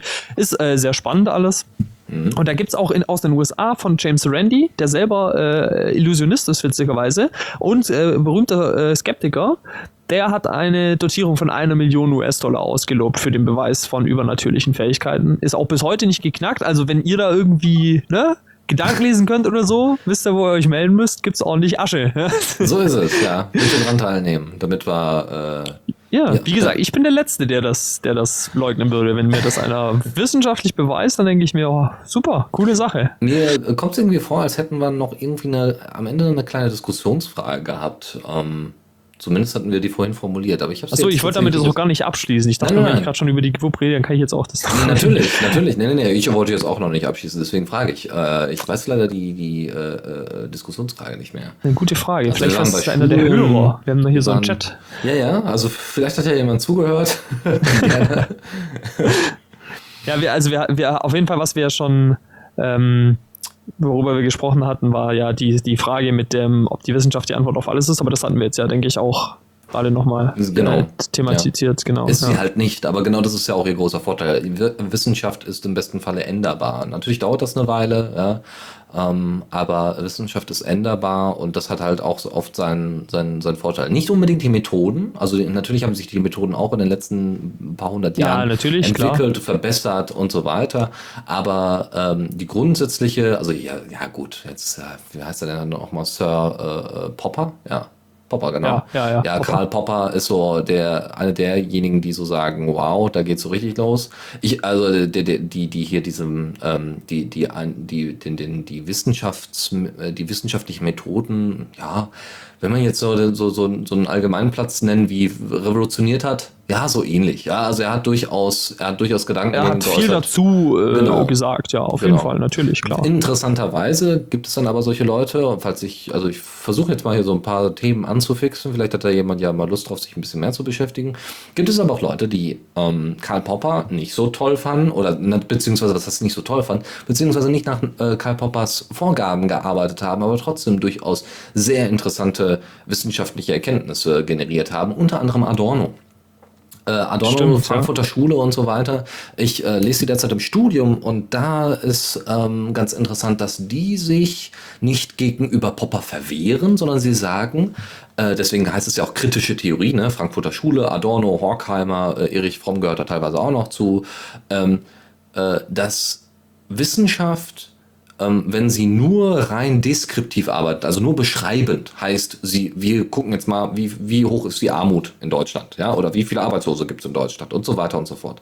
Dass sie quasi nur, wenn sie so quantitativ arbeiten, so mit Zahlen arbeitet, äh, Sachen erhebt und einfach nur Statistiken quasi veröffentlicht und sagt, ah, die Armut ist gestiegen, ja, woran liegt denn das ja an XY? Dass das meistens dazu führt, dass sie äh, die, die vorhandenen Verhältnisse, also die vorhandene Gesellschaft, so Demokratie oder auch die Fehler, die in der Demokratie halt auch stattfinden, reproduziert. Bedeutet, ähm, sie, wenn wir einmal davon ausgehen, genau, Armut fängt ab dem und dem, äh, ab, ab 400 Euro an, die man im Monat bekommt, ja, dann bedeutet das nicht, dass man darüber kritisch reflektiert, was das denn genau bedeutet mit diesen 400 Euro als Grenze für die Armut, sondern meistens bedeutet das dann eben, wenn man so mit, mit Popper das, und so weiter das ist halt so. Das ist halt so, ja, ja und genau. darum, deswegen ist Adorno und Horkheimer sind da ganz groß dabei gewesen zu sagen, nein, das muss man kritisieren. Nicht, dass man, nicht, dass man sagt, wir müssen jetzt komplett das dadurch ersetzen, um Gottes Willen, sondern wir brauchen diese beschreibende Wissenschaft, wie nach Popper und nach vielen, vielen anderen Wissenschaftlern, ähm, dass die stattfindet, aber wir brauchen halt auch eine, kritische Wissenschaft, wie unter anderem eben die kritische Theorie, die eben sagt, nein, wir wollen die Verhältnisse verändern und zwar in die und die Richtung und dass dann Diskurs stattfindet, weil Diskurs ist meistens sehr, sehr fruchtbar. Weil, wer, wie war das? Die wunderbare Aussage, die meisten Marxisten haben nur Marx gelesen. Aber genau das ist das Problem. Dadurch, dass sie nur Marx gelesen haben, haben gibt es keine andere Idee äh, oder keine andere Einstellung zu bestimmten äh, äh, Bereichen, die Marx angesprochen hat. Ja? Ja, klar. Wobei das ist natürlich, ist jetzt natürlich sehr theoretisch. Äh, ich, das ist natürlich auch eine Sache, wo dann halt wieder man sagen kann, ja gut, da habe ich auch keine Ahnung von, ja, aber welche Wissenschaft soll ich jetzt glauben oder nicht, ja, mhm. weil jetzt gerade so Pop oder so, das liest man jetzt auch nicht so als Nachtlektüre irgendwie. Nein, ähm, nein, nein, nein, aber es gibt ja sehr schöne Erklärvideos und sowas. ja, aber auch trotzdem, ne, ich kann, ich kann verstehen, wenn man sich nicht mit, mit sowas beschäftigt, aber das ist halt ähm, so eine Sache, weil ich kann halt alles irgendwie als Wissenschaft und als Studie und als Erkenntnis verkaufen. Ähm, ich, was weiß ich, wenn ich, ich, ich kann, äh, weiß ich, ich lege irgendwie zwei Studien nebeneinander, die eine unter, äh, schaut irgendwie, wie hat sich der Konsum von Schokolade in den letzten 20 Jahren verändert und die eine sagt, wie hat sich die äh, Häufigkeit von Depressionen in den letzten 20 Jahren verändert, dann sieht man, oh, beide stieg an, also Schokolade verursacht Depression. Ja, das ist halt Quatsch. ja, das ist halt eine nicht vorhandene Korrelation, die man hindichtet, wenn man jetzt wenig Ahnung von Wissenschaft hat. Da würde jetzt wahrscheinlich auch der. Ja, eine Korrelation eine, ist es schon, aber keine kausal, kein kausal. Eine Korrelation ist es halt. Ja, ja, genau. Das, genau, ja. Ähm, äh, so, und da würde jetzt wahrscheinlich auch schon der eine oder andere sagen, na hallo, das ist jetzt aber hier so vielleicht nicht so. Und ähm, so ist das halt dann, ne, das kann man natürlich bis in die Tiefen vorstrecken, aber das ist, was ich eben vorhin meinte, wenn man selbst nicht beurteilen kann, ob das jetzt brauchbar ist oder nicht. Dafür haben wir halt man, man, muss im Endeffekt irgendwann immer auf irgendwen sich verlassen. Ja, also da kannst du noch so sehr Skeptiker sein. Am Schluss muss ich doch dem Journalisten glauben, der halt sagt, diese Studie ist Quatsch. Wenn ich nicht selbst die Zeit und das Wissen habe, diese Studie zu falsifizieren. Oder ich muss dem, äh, dem, dem Wissenschaftler halt glauben oder dem Arzt oder so. Das ist natürlich irgendwie immer da. Das, sonst, sonst treibe ich das bis ins Unendliche, diesen, diesen Skeptizismus, ja. Aber ähm, ich denke halt, man kann schon eine gewisse Schicht vordringen und da mal so ein bisschen dran kratzen, wo man auch ohne ein Studium oder so war, ja, ich habe auch nicht studiert, ähm, trotzdem schauen kann und sagen kann, okay, das ist irgendwie ein bisschen Bullshit hier, ja. Da finde ich doch relativ viele einleuchtende Argumente, da kann man sich auch ja ruhig mal auf seinen Verstand verlassen, äh, dass das doch Bullshit ist, wenn ich da einfach mal das Internet befrage, ja, oder mal einen, einen, jemanden dazu befragt, der Ahnung davon hat und so. Ähm, Genau, äh, weil, weil halt, ja, Wissenschaft kann halt, das kann halt viel sein, ja. Es gibt halt auch genügend äh, wirklich Wissenschaftler, die es ehrlich meinen, die gar keine bösen Absicht haben, aber halt schon falsch rangehen, ja. Ich kann halt keine Wissenschaft machen, äh, die sagt, äh, ich beweise, dass Homöopathie nicht wirkt. Das ist halt grundfalsch, sondern wenn, dann muss es heißen, eine Studie zur Wirksamkeit der, der Homöopathie, ja das aber nicht heißt, dass sie nicht wirkt. Weil wenn ich das beweisen will, dann habe ich schon alle Regeln von, von Wissenschaft überhaupt verletzt oder von, von Forschung und Statistik und sowas. Aber da gibt es auch genügend Beispiele von, von Leuten, die sowas gemacht haben. Klar, ja, ist blöd gelaufen, aber wie gesagt, wenn man nicht weiß, da muss man halt eben irgendwoher, also das ist so ein bisschen das Ding, ne? Irgend, auf irgendwie muss ich mich halt immer verlassen am Ende. Ich kann nicht alles selber, außer ich führe jede Studie selbst durch, klar. Könnte man machen, aber wird schwierig. Ja. Die Zeit haben wir nicht. genau, eben. Ja, und deswegen. Und, ähm, genau das ist eben halt der Vorteil. Also wir haben ja schon gerade über den Nachteil der, der, dieser Informationsvielfalt gesprochen, aber der Vorteil ist explizit, dass halt jeder theoretisch nachgucken könnte, wie es läuft. Ja, wenn er die richtigen Quellen genau. oder wenn er die richtigen Seiten kennt, dass er da selber mal nachgucken kann und dass er auch über die Wissenschaftler hinaus oder über die Journalisten hinaus einfach selber nachgucken kann. Äh, ja. Äh, es gibt inzwischen auch viele Universitäten, die Open Access anbieten. Es gibt sehr viele Universitäten, die Kolloquien anbieten. Kolloquien äh, so, sowas wie ja, freie Vorträge oder freie Vorlesungen zu bestimmten Themen. Äh, die hängen zumindest bei uns in der Universität immer gerne offen aus. Bedeutet, ähm, dort sind meistens äh, Doktoren, Wissenschaftler, wie auch immer, die aus ihrer Praxis berichten und über bestimmte Themen äh, berichten, äh, die auch etwas für Leute sind, die jetzt selber nicht im Wissenschaftsbereich unterwegs sind. Ähm, und ich finde, dass das auch viel stärker forciert werden sollte, dass Wissenschaft nicht einfach nur langweilig und öde ist, sondern, oder dass wir jetzt einfach sagen können, oh ja, wir haben ein neues Material herausgefunden, die, liebe Chemiker, das habt ihr ordentlich gemacht, jetzt können wir noch viel, viel leichtere Autos bauen oder bessere Autos bauen.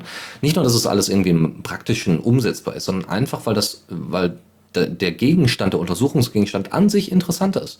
Und wenn du dann einen ordentlichen Prof hast, der das ordentlich erklären kann und fasziniert von seinem Fach ist, dann macht es das Ganze nur noch einfacher und wieder quasi diese, diese, ja, dieses Gefühl und diese, diese Leidenschaft für Wissenschaft zu entwickeln.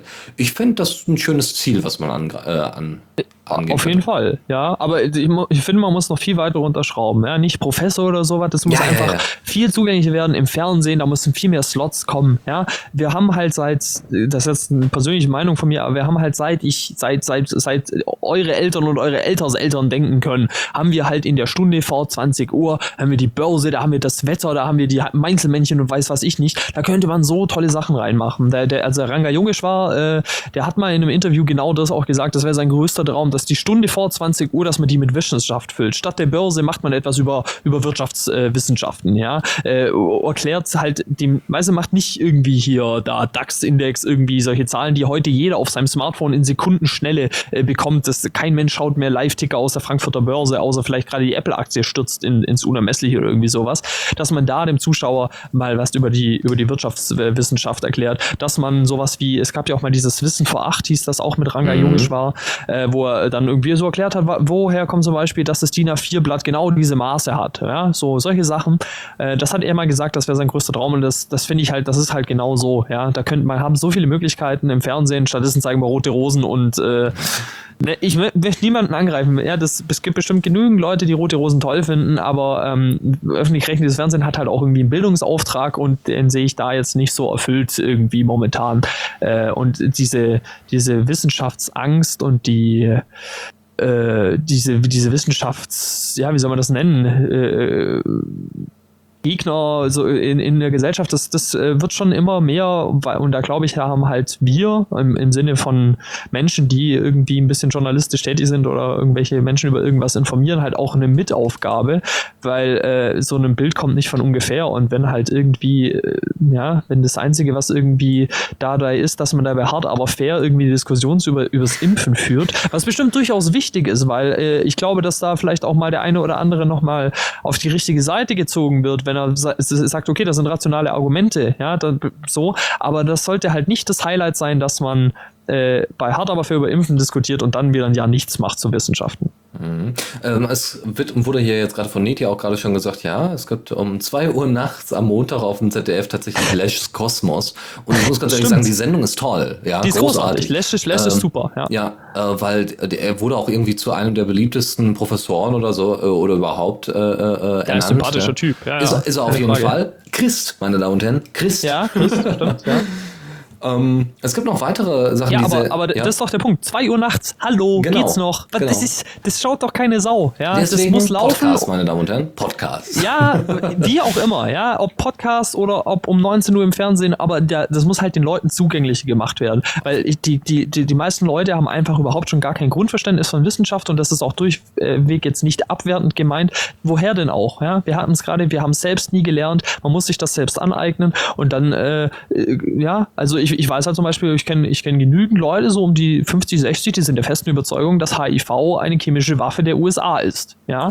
Äh, wenn man dann mal äh, ein bisschen recherchiert, dann stößt man vielleicht im Internet auf die Operation Infektion. Kann man mal googeln bei der Gelegenheit, dann stellt sich halt raus, es gab eine russische Propagandaaktion mit diesem Namen, die genau das zum Ziel hatte, nämlich die Bevölkerung glauben zu lassen, HIV sei eine Chemie oder eine biologische äh, Virenwaffe der USA. Ja? Und offensichtlich hat sie gefruchtet wenn man halt dann solche Sachen nicht kommuniziert, ja, dann hat man halt irgendwie dann auch ganz skurrile Weltbilder und keine Ahnung, ja, äh, weil man es halt niemandem beibringt. Ja, wer, wer hat schon von, also wer, wer kennt denn schon diese Operation Infektion? Ich, ich behaupte keiner. Ja, ich wusste noch nicht mal, dass es überhaupt solche Überlegungen gibt. Ja, guck mal. So, ja. Aber das Problem ist, es gibt sie. Äh, ich, wie, wie, gesagt, ich kenne selbst Leute, die das glauben und das ist auch ein relativ großer Teil. Da gibt es auch Studien zu. Und äh, diese Leute, wie sollen die vom Gegenteil belehrt werden, wenn man im Fernsehen solche Dinge oder in, in, in Zeitungen, was auch immer für Publikationen, nicht einfach auch mal anspricht und halt einfach mal sagt, hier, Operation Infektion, bringen wir vielleicht mal eine Doku, gibt es auch eine Doku zu. Ja, ich glaube, die gibt es sogar auf YouTube, müß, müsste man jetzt mal schauen, weiß ich gerade nicht sicher. Äh, und dann vielleicht die Leute so ein bisschen, ach so, okay, ja gut, ich bin vielleicht Opfer von komischer kommunistischer Propaganda aus den 80er Jahren geworden. Ja. Ja, aber da merkt man halt, wie tief solche, solche äh, Ideen äh, äh, wandern, ja. Und da sollte man ja meinen, dass solche Sachen dann debunked werden. Aber wird dann meistens nicht, weil sie sind dann eben aufregend, interessant und dann ist man auch vielleicht eher geleitet, äh, diese zu glauben. Ja, klar. Ich, hätte, ich hätte jetzt noch ein paar Sachen, wo es, äh, also ich hätte jetzt noch äh, Telekolleg. Telekolleg und BR Alpha, beziehungsweise heutzutage heißt es jetzt ARD Alpha, das ist der äh, Bildungskanal. Das Problem ist, dass die Beiträge, die da meistens rumlaufen, äh, auch schon äh, aus, aus den 90ern sind, ja? also sehr, sehr alt. Ja. Und das ist sehr, sehr schade. Also ich muss ganz ehrlich sagen, ich finde es gar nicht mal so schlimm, dass jetzt die Sachen eben nicht zur Primetime irgendwo laufen, weil gut, ich weiß, wie ich mir an bestimmte Sachen rankomme, an bestimmte ja, Sendungen. Du. Richtig, ja. genau. Mal mit den Erwartungen brechen wäre tatsächlich gar nicht schlecht. Das ist richtig, ja. Genau. Es, es gab gerade erst eine, eine Studie von, na, wie heißt der Mensch? Da fällt ja gerade der Name nicht ein. Soziologe, der hat eine Studie gemacht zum Konsum von, von äh, also Verhältnis Mediathekenkonsum der öffentlich-rechtlichen zu Live-Konsum, hat sich halt herausgestellt, dass äh, 5% der Zuschauer die Mediatheken nutzen. Ja? Das heißt, die nicht Menschen wissen nicht, wie sie sich um 2 Uhr nachts die Harald Lesch-Sendung zu Gemüte führt. Ja? Außer sie nehmen es auf, was sie aber wahrscheinlich auch nicht tun. Nee. Leider nicht. Und wie gesagt, der Alpha ist äh, ein ganz schöner Sender, obwohl es da auch schon Blödsinn gab. Du hattest das sogar, glaube ich, mal äh, über Diaspora verspielt. Ach ja, und zwar, das äh, war dieser unsägliche Dings über die Elektroschocktherapie. Ja. Äh, was es nicht mal gibt, ja. Das Ding heißt Elektrokrampftherapie. Das ist schon so ein, so ein Kampfbegriff, was ich dann schon sehr ver verwerflich finde, wenn journalistische Arbeit mit Kampfbegriffen arbeitet. Mhm. Äh, ja, das, da, ja, da kann ich jetzt nicht groß nicht mehr viel zu sagen. Nur, dieser, dieser Beitrag war schon ein bisschen äh, komisch, weil man kann natürlich jetzt äh, streiten über die Elektrokrampftherapie, aber dann sollte man sich vielleicht darüber informieren. Aber das ist auch wieder so eine Sache, das ist auch so ein bisschen was jeder so zustimmt, ne? Ja, in Psychiatrien, da werden die Leute mit Stromschocks äh, äh, irgendwie behandelt, ja? Und da ist sich jeder einig, das geht nicht und das kann nicht sein und das ist ja grauenhaft, ja? Aber dass man halt sich mit dem Thema mal auseinandersetzt und äh, vielleicht mal schaut, warum macht man das, wann ist das ein Anwendungsfall, gibt es Studien dazu, die da was bringen, oh ja, gibt es, hat es etwas damit zu tun, dass man, äh, wie zum Beispiel in dem Film Einer Flug über das Kuckucksnest in den 40er Jahren, äh, jeden Typen, der irgendwie anscheinend nicht mal halber war, unter Strom gesetzt hat? Nein, hat es natürlich nicht nicht, ja, weil das halt die 40er Jahre waren, jetzt aber 2014 oder 15.